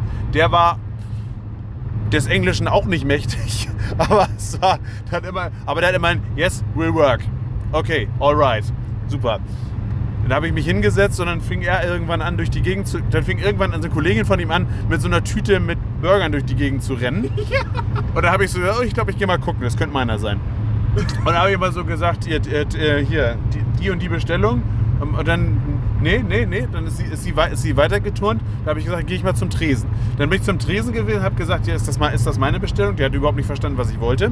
Also ich habe dann, ich, ich habe es c'est mon ordre, keine Ahnung, ob das jetzt richtig ist, aber ich hatte gedacht, irgendwie kommt man schon zusammen.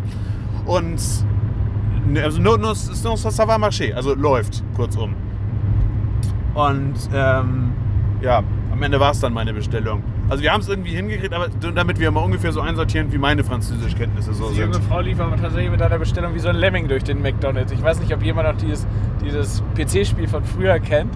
Diesen grünköpfigen Dinger, die sterben, sobald sie irgendwo Sobald, die ihnen, sobald ihnen jemand die Tüte mit dem McDonalds-Fraß Und die abnimmt. lief auch total orientierungslos durch den McDonalds. Das war, war sehr schön anzusehen.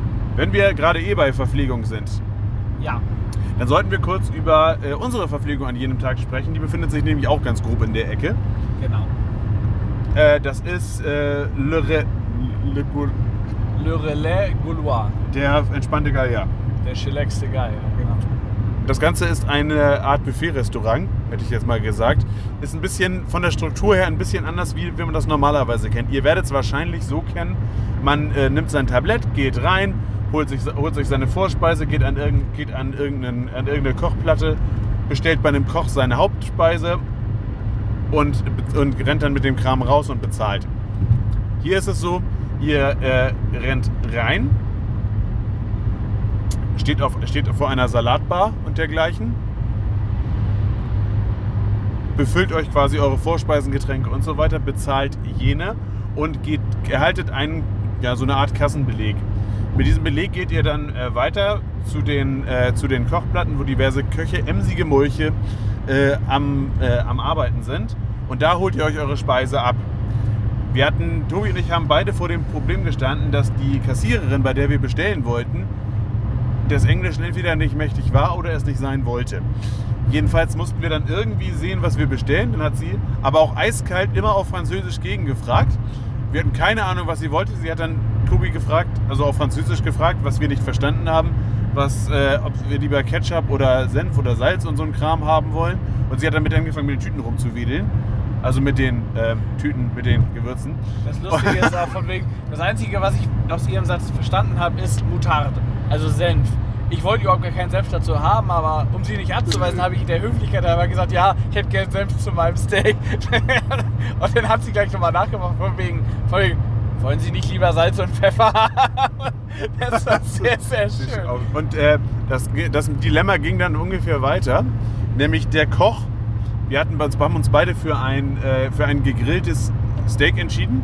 Ja, sagen wir ein, ein, Ein gegrilltes Stück Fleisch. Rindfleisch, genau, ja. Also es war jetzt kein, Bœuf, Bœuf, kein, Bœuf Grillé heißt das Ganze. kein, kein ähm, richtiges Steak, aber ja, so ein hauchdünnes Stück. Das Dilemma ging dann weiter. Also es gibt diverserlei Ausgabestellen für diverserlei Gerichte, wo immer auch jeweils ein eigener Dude rumhängt. Dementsprechend da wussten wir immer schon mal, wo wir uns anstellen müssen. Das war ja schon mal was. Dann hat, hat uns blöderweise der Koch gefragt, welches Gar-Level wir denn präferieren würden. Habe ich mal mir so gedacht. Ja. Er hat mich was, mich die, mir die Garstufen vorgebietet. Ich habe halt einfach gesagt Medium, was nicht unter den Auswahlmöglichkeiten stand. Und dann hat er einfach so, komm ça, und dann ging Aber das. gesagt, yo. Es war auch tatsächlich Medium, muss ich sagen. Aber äh, der war auch deutlich aufgeschlossen, hat relativ schnell verstanden, dass wir also beide durchaus Französisch sprechen können. Die Gefahr in Frankreich ist halt, wenn ihr anfangt mit äh, Je voudrais ci, comme ça, baguette, voulez-vous, frère Jacques, dormez-vous, ähm, könnt ihr davon ausgehen, dass die Franzosen nicht, wie das beispielsweise in Dänemark relativ häufig ist, Oder die in den Niederlanden, die sind total dankbar. die dann total, wollte ich gerade sagen, dankbar darüber sind, dass man versucht, ihre Sprache zu sprechen und dann entweder langsam auf Englisch oder wie die Niederländer, die, die dreisten Teufel, einfach auf Deutsch antworten. Ähm, die Franzosen quatschen euch dann an die Wand. Das ist tatsächlich, also ich habe es in, das muss man einmal, ich meine, der weiß, es ist ein Klassiker, aber in allen anderen Ländern ist es so, die sind super zufrieden mit euch, wenn ihr so keinen einen Satz von unserer Sprache sprechen, wollt ihr nicht einziehen. Und die Franzosen denken sich, jo, der spricht ja unsere Sprache, coole Sache, komm. Das, äh, Also, es gibt, es gibt es nicht. Ist es Mr. Bean gewesen von wegen du café? Oui. Du sucre? Oui. Du lait? Non. Ihr Französisch ist ausgezeichnet. Gracias. Und äh, ja, also kurzum, wir haben unser Essen dann auch am Ende bekommen. Man nimmt sich danach übrigens auch noch Beilagen und zwar so viel wie auf den Teller passt. Ja. Coole Sache. Und ihr bezahlt hier für ein Hauptgericht so um und bei 10 Euro. Manchmal ein bisschen mehr, manchmal ein bisschen weniger. Wir haben jetzt 59, glaube ich, bezahlt. Äh, Oder 89 mit Getränk, also ungefähr 12, 13 Euro. Was ein sehr, sehr fairer Preis ist für das, was da geboten wurde. Zumal das Gemüse nicht nur bio war, sondern auch noch wirklich gut gekocht. Und gut, und gut gewürzt. Es ist also nicht nur Klischee, dass die Franzosen das nicht so mit Fremdsprache haben, sondern es ist auch noch Klischee, dass die Franzosen offensichtlich gut kochen können. Ähm, ja, generell, äh, um das nochmal eben kurz, für den Fall, dass es noch nicht deutlich geworden ist, wenn ihr dahin wollt, tut euch selber den Gefallen und versucht zumindest so in Andeutungen äh, so, die, so, so ein paar Grundbegriffe im Französischen. Merci beaucoup, Baguette, Geschieße, je voudrais und so weiter und so fort. Damit ihr zumindest schon mal euren eigentlichen Wunsch deutlich machen könnt. Weil mit I'd like to have fallt ihr auf die Schnauze. Und das ist, es hilft, also ich, ich persönlich habe ja bei mir so das Standardniveau, wenn ich in einem Land, dessen Sprache ich nicht beherrsche, angequatscht werde und, äh, oder eine Rückfrage beko bekomme, die ich nicht verstehe und er darf, mein Gegenüber davon ausgeht, dass ich Landessprachler bin, dann sage ich immer sorry. sorry? ja. Und dann wissen, weiß mein Gegenüber für gewöhnlich, okay, der ist nicht von hier. Klappt in jedem Land. In Frankreich klappt das nicht. Ah, vous n'êtes pas d'ici. Ah, c'est c'est pas grave. Français, très facile. Aha. Also, ich, also, ich, also ich, ich, bin- ich, unter, ich unterstreiche es nochmal. Holt euch vorher bei, macht bei, macht bei Bubble mindestens mal so das Basislevel. Ja. Das würde ich, also das ist, auch, ist ja auch nicht böse gemeint, weil im Grunde wir sind in deren Land, also müssen wir auch deren Sprache ein bisschen beherrschen. Und ich sag mal, wenn wir in anderen Ländern passiert das mit Sicherheit auch ähnlich. Deswegen aber, die erwarten ein bisschen Anpassung und das nehme ich dann auch mal so hin. Darüber haben wir bereits diskutiert. Ich bin da im, in einem Freizeitpark und in einem Hotel etwas anderer Auffassung. Weil ich bin der Meinung, wenn man im Tourismus arbeitet und gerade äh, in einem Freizeitpark, der überregional bekannt ist, allein durch seine Lizenz, dann sollte man davon eigentlich davon ausgehen, dass man zumindest ein paar Dinge im Englischen verstehen kann. Wir sind ja nur nicht hingegangen und haben gesagt, ja, das hier, ne? Mach mal schön fertig mit ordentlich Ketchup und Pommes. Äh, sondern wir haben ja durchaus versucht, mit so einer Mischung aus Französisch und Englisch da klarzukommen und trotzdem war das nicht so einfach.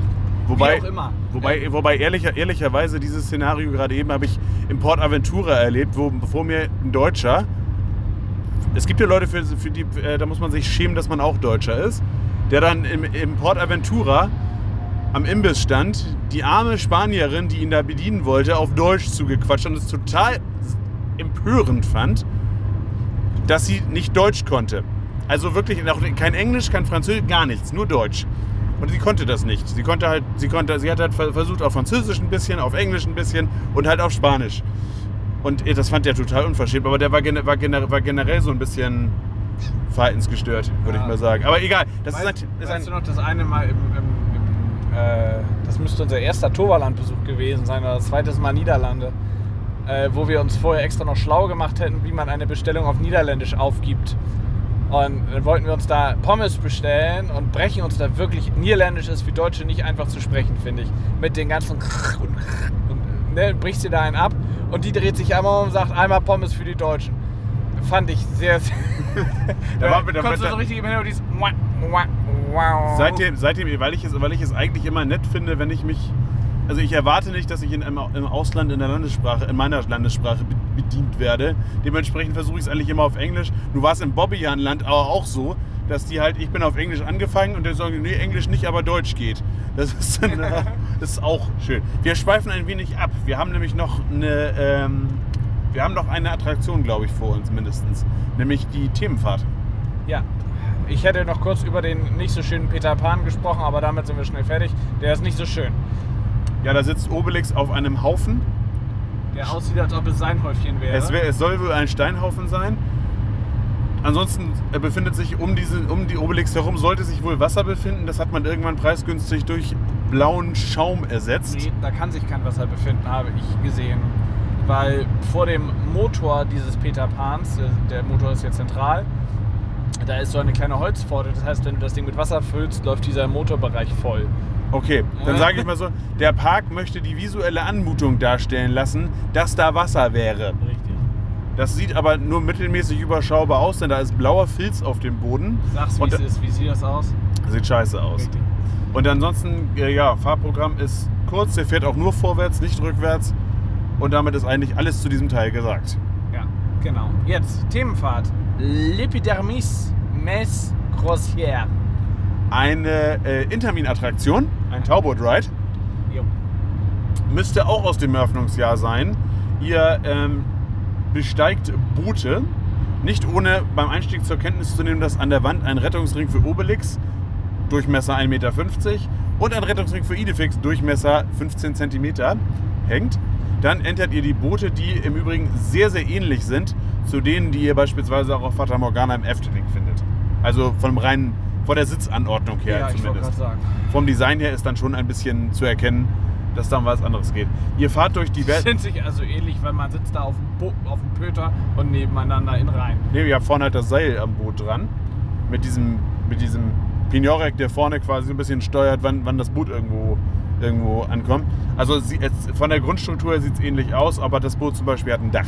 Das ist im Efteling ja eigentlich überflüssig, ne? weil wegen Indoor und so. Ansonsten fahrt ihr durch diverser, diverserlei Szenen. Ja, zum Beispiel ähm, durch, so eine, durch, so eine Stadt, durch so eine Stadtszene, wo äh, irgendeine Mühle zu vermieten ist. Das lässt sich daraus entnehmen. Es gibt einen kurzen Dark Ride-Abschnitt, der mittelmäßiger Qualität eher ist, würde ich mal sagen. Und ähm, es, ihr fahrt natürlich auch durch das gallische Dorf. Obwohl das gallische Dorf ja streng genommen nicht von einem äh, Flüsschen durchkreuzt wird, gibt es das trotzdem. Das, Naja, ist ein Bech. ja, aber nicht so groß, dass da so ein. Na, egal. Nein, das stimmt. Auf jeden, auf jeden Fall, ähm, ihr, tre ihr trefft die Geier, ihr trefft auch Asterix und Obelix, ihr trefft die Legionäre und das Ganze wird äh, in diverserlei Szenen von auch diverserlei animierten und auch statischen Figuren dargestellt. animiert heißt, also es sind keine Animatronics im eigentlichen Sinne, sondern im Endeffekt Puppen. Teilweise sind aber Körperteile abgetrennt, die durch einen Motor hin und her bewegt werden, sodass der Eindruck entsteht, dass die entweder mit dem Kopf schütteln oder den Arm bewegen oder so. Also nicht zu vergleichen mit einem Animatronic, der meinetwegen auch mal einen Arm anwinkeln kann oder den ganzen Oberkörper bewegt. Es ist alles etwas primitiver. Das, ich glaube, das ließe sich aber auch anders schwerlich lösen, es sei denn, man baut da so einen fetten Animatronic wie den von Caesar in La Défi des César hin. Und vor allem haben die Animatronics ja so ein bisschen auch das Problem, die müssen halt wetterfest sein. Der Animatronic von Caesar muss das nicht sein. Das stimmt. Ja, und es ist ja, wie du bereits gesagt hast, aus den Anfangszeiten des Parks. Und ähm, da war das wohl offensichtlich auch noch nicht so weit her. Ja, ansonsten, ich finde insgesamt die äh, Attraktion ist charmant, aber da könnte man schon mal wieder ein bisschen Liebe rein investieren. Denn ähm, es gibt im Dark Ride Abschnitt, also die Boote, ich fange mal ganz anders an. Die Boote haben in ihrer Eigenschaft als Tauboot einen relativ starken Aushub. Also das ist teilweise bewegen die sich ein bisschen merkwürdig. Die Kurven werden zum Beispiel dann einfach quer angebremst. Das hat wohl in der, in der, im Dark Ride Abschnitt dazu geführt, dass die Felsen, die aus Styropor wohl sind, dass dieses Boot mal irgendwann mit der Seite gegen diese Felsen gedötzt ist oder häufiger mal und dass dementsprechend ein bisschen Felsen abgeplatzt ist. Da schimmert jetzt das weiße Styropor durch. Das gibt es noch an ein paar anderen Stellen zu beobachten. Noch dazu platzt bei einigen Figuren so langsam ein bisschen die Farbe ab. Noch dazu ist es so, dass im Dark Ride Abschnitt eine Szene nicht ausgeleuchtet ist, die eigentlich hätte ausgeleuchtet sein müssen. Man sieht also nichts. Man sieht, dass sich da was bewegt und dass man wohl was sehen sollte, aber tut man halt nicht. Und es gibt eine Mapping-Projektion, die herun- runter- herunterfallende Steine symbolisieren soll. Das Problem an der Sache ist, dass der Beamer, der diese Projektion ausrichtet, so blöd äh, die rechtsseitig eures Bootes platziert ist, dass ihr durch diese Projektion durchfahrt. Und dann entsprechend ein Schatten auf diese Projektion geworfen wird. Das ist halt alles irgendwie, ähm, das könnte man besser lösen. Da Ja, sagt er das nichts mehr stimmt. zu. Nö, es ist, es ist einfach so. Das, was sich durch den gesamten Podcast jetzt zieht, also sinngemäß, ist okay. Ein bisschen mehr Liebe und etwas durchdachter sollte es aber sein. Das, äh, ja, ist da so, es ist bei diverserlei anderen Attraktionen so. Schade, aber gut. Aber es ist zu, es ist zu beheben. Es Also ist zu beheben, es wird nie behoben werden. Aber, aber man könnte man es machen. Kompanie deshalb hat er offensichtlich nicht so richtig den Anspruch dran. Also Attraktionstechnisch müssten wir jetzt tatsächlich fertig sein, oder? mir fällt zumindest jetzt weiter erstmal nichts anderes mehr ein. Ansonsten, wenn ihr noch was zu dem Park wissen möchtet und wir korpulent wie wir sind was dazu beitragen könnten, schreibt mir gerne auf Insta oder schreibt mir eine E-Mail und äh, dann würden wir zu gegebener Zeit vielleicht noch mal ein kleines Ergänzungsprogramm dazu machen. Genau. Ansonsten äh, lässt sich noch festhalten, das Thema Corona ist ja allgegenwärtig. Ich habe eingangs gesagt, ihr braucht ein datiertes Ticket und ihr müsst äh, eines der drei Gs nachvollziehbarerweise erfüllen. Äh, Man braucht kein datiertes Ticket. Man kann sich die Tickets auch vor Ort kaufen. Warum bist du mir dann vorhin nicht schon ins Wort gefallen? Du Keks! Weil ich wollte, dass unsere Zuhörer bis zum Ende dranbleiben. Sehr schön. Cliffhanger so häufig unterschätzt. Aber ich überlege gerade, die Kassen waren auf jeden Fall offen. Da standen Leute an, als wir angekommen sind. Ich glaube, das hängt eher damit zusammen, dass man Tickets tauschen muss. Weil die arbeiten ja mit begrenzten Kapazitäten, offensichtlich. Müssen sie ja. Informiert euch auf der Website, das kann sich ja je nach Inzidenz in Frankreich sowieso alles wieder ändern. Und davon mal, davon mal abgesehen, und das haben wir im Vlog auch gesagt, raten wir dringend dazu, euch die Tickets vorab zu holen, weil es günstiger ist. Genau. Ansonsten, äh, kurzum, äh, die 3G, Corona-Maßnahmen. Im Park besteht prinzipiell laut Vorgabe die Verpflichtung, immer eine Maske zu tragen. Jo. Das gilt für die Attraktionen wie auch für die Gehwege. Außer natürlich beim Essensverzehr, da dürft ihr, sofern ihr ähm, die sitzenderweise verzehrt, die Maske logischerweise abnehmen. De facto interessiert das keine Sau. Ja. Und zwar, also es, es, ist, es ist de facto so, mir sind in Frankreich und auch in Belgien die Leute, Also gerade im, Franzö im, im, im Grenzbereich sind mir die Leute so häufig in den Rucksack oder in die Hacken getreten. Interessant war, bei Osiris hatte ich, hatte ich meinen Mind-Changing-Moment, äh, als wir beim zweiten Mal für Osiris angestanden hatten und da äh, ein bisschen weiter hinten gefahren sind dann final. Da war äh, ein Vater und sein Sohn, die, also wahrscheinlich war es Vater und so, die hinter uns standen. Tobi stand zu meiner Linken, ich stand an der Rechten und äh, sinnierte so vor mich hin. Und auf einmal, ich hatte die Arme vor meiner Brust verschränkt, tauchte zu meiner Rechten ein Arm auf. Ich guckte zu Tobi rüber, der seine Arme auch verschränkt hatte, weil ich an, erst annahm, es sei sein Arm gewesen. Ich fummel gerne. Und dann gucke ich so hinter mir, hinter, hinter mir und der, der Vater guckt mich ganz gut an. Eine totale Unverschämtheit, dass ich da stehen geblieben bin. Das ist auch, also die Leute sind eher irritiert, wenn sie auf einmal euren Rucksack im Gesicht vorfinden. Das ist auch zum Teil einfach so eine Frage. Es ist französisch gut Sitte, dass man die Maske unter der Nase trägt, bestenfalls. Staatstypische Tracht. Ja, es ist, es ist, also. Die Franzosen haben alle verdammt kleine Nasen wahrscheinlich. Ich habe keine Ahnung. De facto ist es einfach so, also Abstand und. Ja, eine Nase eines Mannes. Egal. Abstand und Maske interessieren in dem Park nicht. Es gibt auch niemanden, der darauf hinwirkt. Also die Leute kommen auch teilweise ohne Maske in die Station die Ride-Ops tragen teilweise selber die Maske nicht ordentlich. Genau. Also die Security, die rumläuft, interessiert es auch nicht. Die, die achten auf andere Sachen, kann ich mir vorstellen. Ja, müsst, müsst, ihr, müsst ihr wissen, de facto kam es, in den, äh, kam, es auch zu, kam es auch zu keiner Unruhe, weil Tobi und ich irgendwann gesagt haben, ja, wir könnten jetzt bei jeder Gelegenheit eskalieren und auf Abstand beharren, aber bei der nächsten Biegung stehen die jetzt wieder in den Hacken drin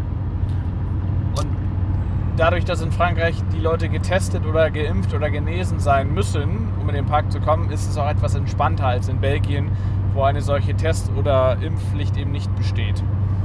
Und generell ist es dann, also wir, empf wir empfehlen an dieser Stelle, bevor ihr solcherlei Touren ins Ausland beispielsweise oder auch im Inland generell so große Veranstaltungen macht, überlegt mal, ob ihr euch vielleicht impfen lassen solltet. Das äh, trägt doch sehr zur Gesamtentspannung bei. Das solltet ihr euch generell überlegen. Wobei, da muss man eigentlich nicht viel überlegen, gibt nicht viele Möglichkeiten, da Alternativen zu.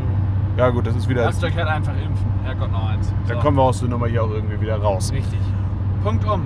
Machen wir einen Sack zu. Wir das müssen noch einen zweiten Podcast aufnehmen. Bis und, wir haben noch, und wir haben noch eine Stunde 14 und ich muss da erstmal gefühlt einen Liter trinken. Auf jeden Fall ähm, war das eine sehr, sehr lange Ausgabe. Danke euch fürs Zuhören. Wenn ihr den Vlog dazu schauen möchtet, freut uns das sehr. Da gibt es auch noch mal eine ganze Menge Informationen. Und. Hallo. Willst Würden wir nochmal wiederkommen, finden wir den. Ja, selbst, ja, aber hallo kommen wir nochmal wieder. Warum? Wir haben nur gemotzt. Weil wir immer motzen. Wir können nur das. Ich höre immer nur Mimimi. Steht nachher wieder drunter. Man sieht es uns im Vlog an. Wir sind beide Asterix-Fans. Das, was manche Disney-Fanboys in äh, den Disney-Parks haben, von wegen, ja, das ist ja alles durchdacht und das hat nichts mit Abzocken zu tun. Das haben wir in diesem Park. Insofern dürfen die vom Prinzip her sowieso machen, was sie wollen, weil 2023 haben die einen fetten Intermin da rumstehen und da kommen wir sowieso wieder. Ansonsten ist es tatsächlich, tatsächlich also beim, am Vortag beim Right to Happiness, da hätten wir auch gerne ein T-Shirt mit, mitgenommen. Kostet aber einfach mal 40 Euro. Und nö, Leute, Plopsa, das könnt ihr voll vergessen. Und das äh, und kostete wie viel? 79. 80. 80. Nein, 79. 79, 90, ja, äh, ist mir egal. Auf jeden Fall. Und beim Park Asterix waren Tobi und ich eigentlich schon im Merch-Store drin. Da hatte der Park noch nicht geöffnet. Da sind wir eher so nach dem Motto verfahren, shut up and take my money. Ja. Weil der Merch tatsächlich auch relativ günstig ist, obwohl es eben Lizenzprodukte sind. Also, schöner, schöner Merch. Ja, also T-Shirts so äh, zwischen 15 und 20 Euro, was für Lizenzprodukte ja durchaus okay ist. Äh, und es sind auch schöne T-Shirts, genau. Und ja, Merch da von Tasse über Babystrampler bis hin zu Asterix-Kostümen, alles da. Kann man sich cool austoben, wenn man ein bisschen äh, Erinnerung haben möchte an den Besuch. Ja, gut. Jetzt darfst du nochmal sagen, was du alles sagen wolltest. Tschüss. Schaut euch gerne den Vlog dazu an. Find, zu finden über Linktree slash mein First Drop, damit euer Browser das aufruft. Schadet es nicht, vor dem Doppel-E vom Linktree nochmal einen Punkt zu machen. Wir freuen uns über ein Abo, Daumen nach oben, eure Kontakte bei Instagram, folgt mir da auch gerne. Und ansonsten euch eine schöne Zeit.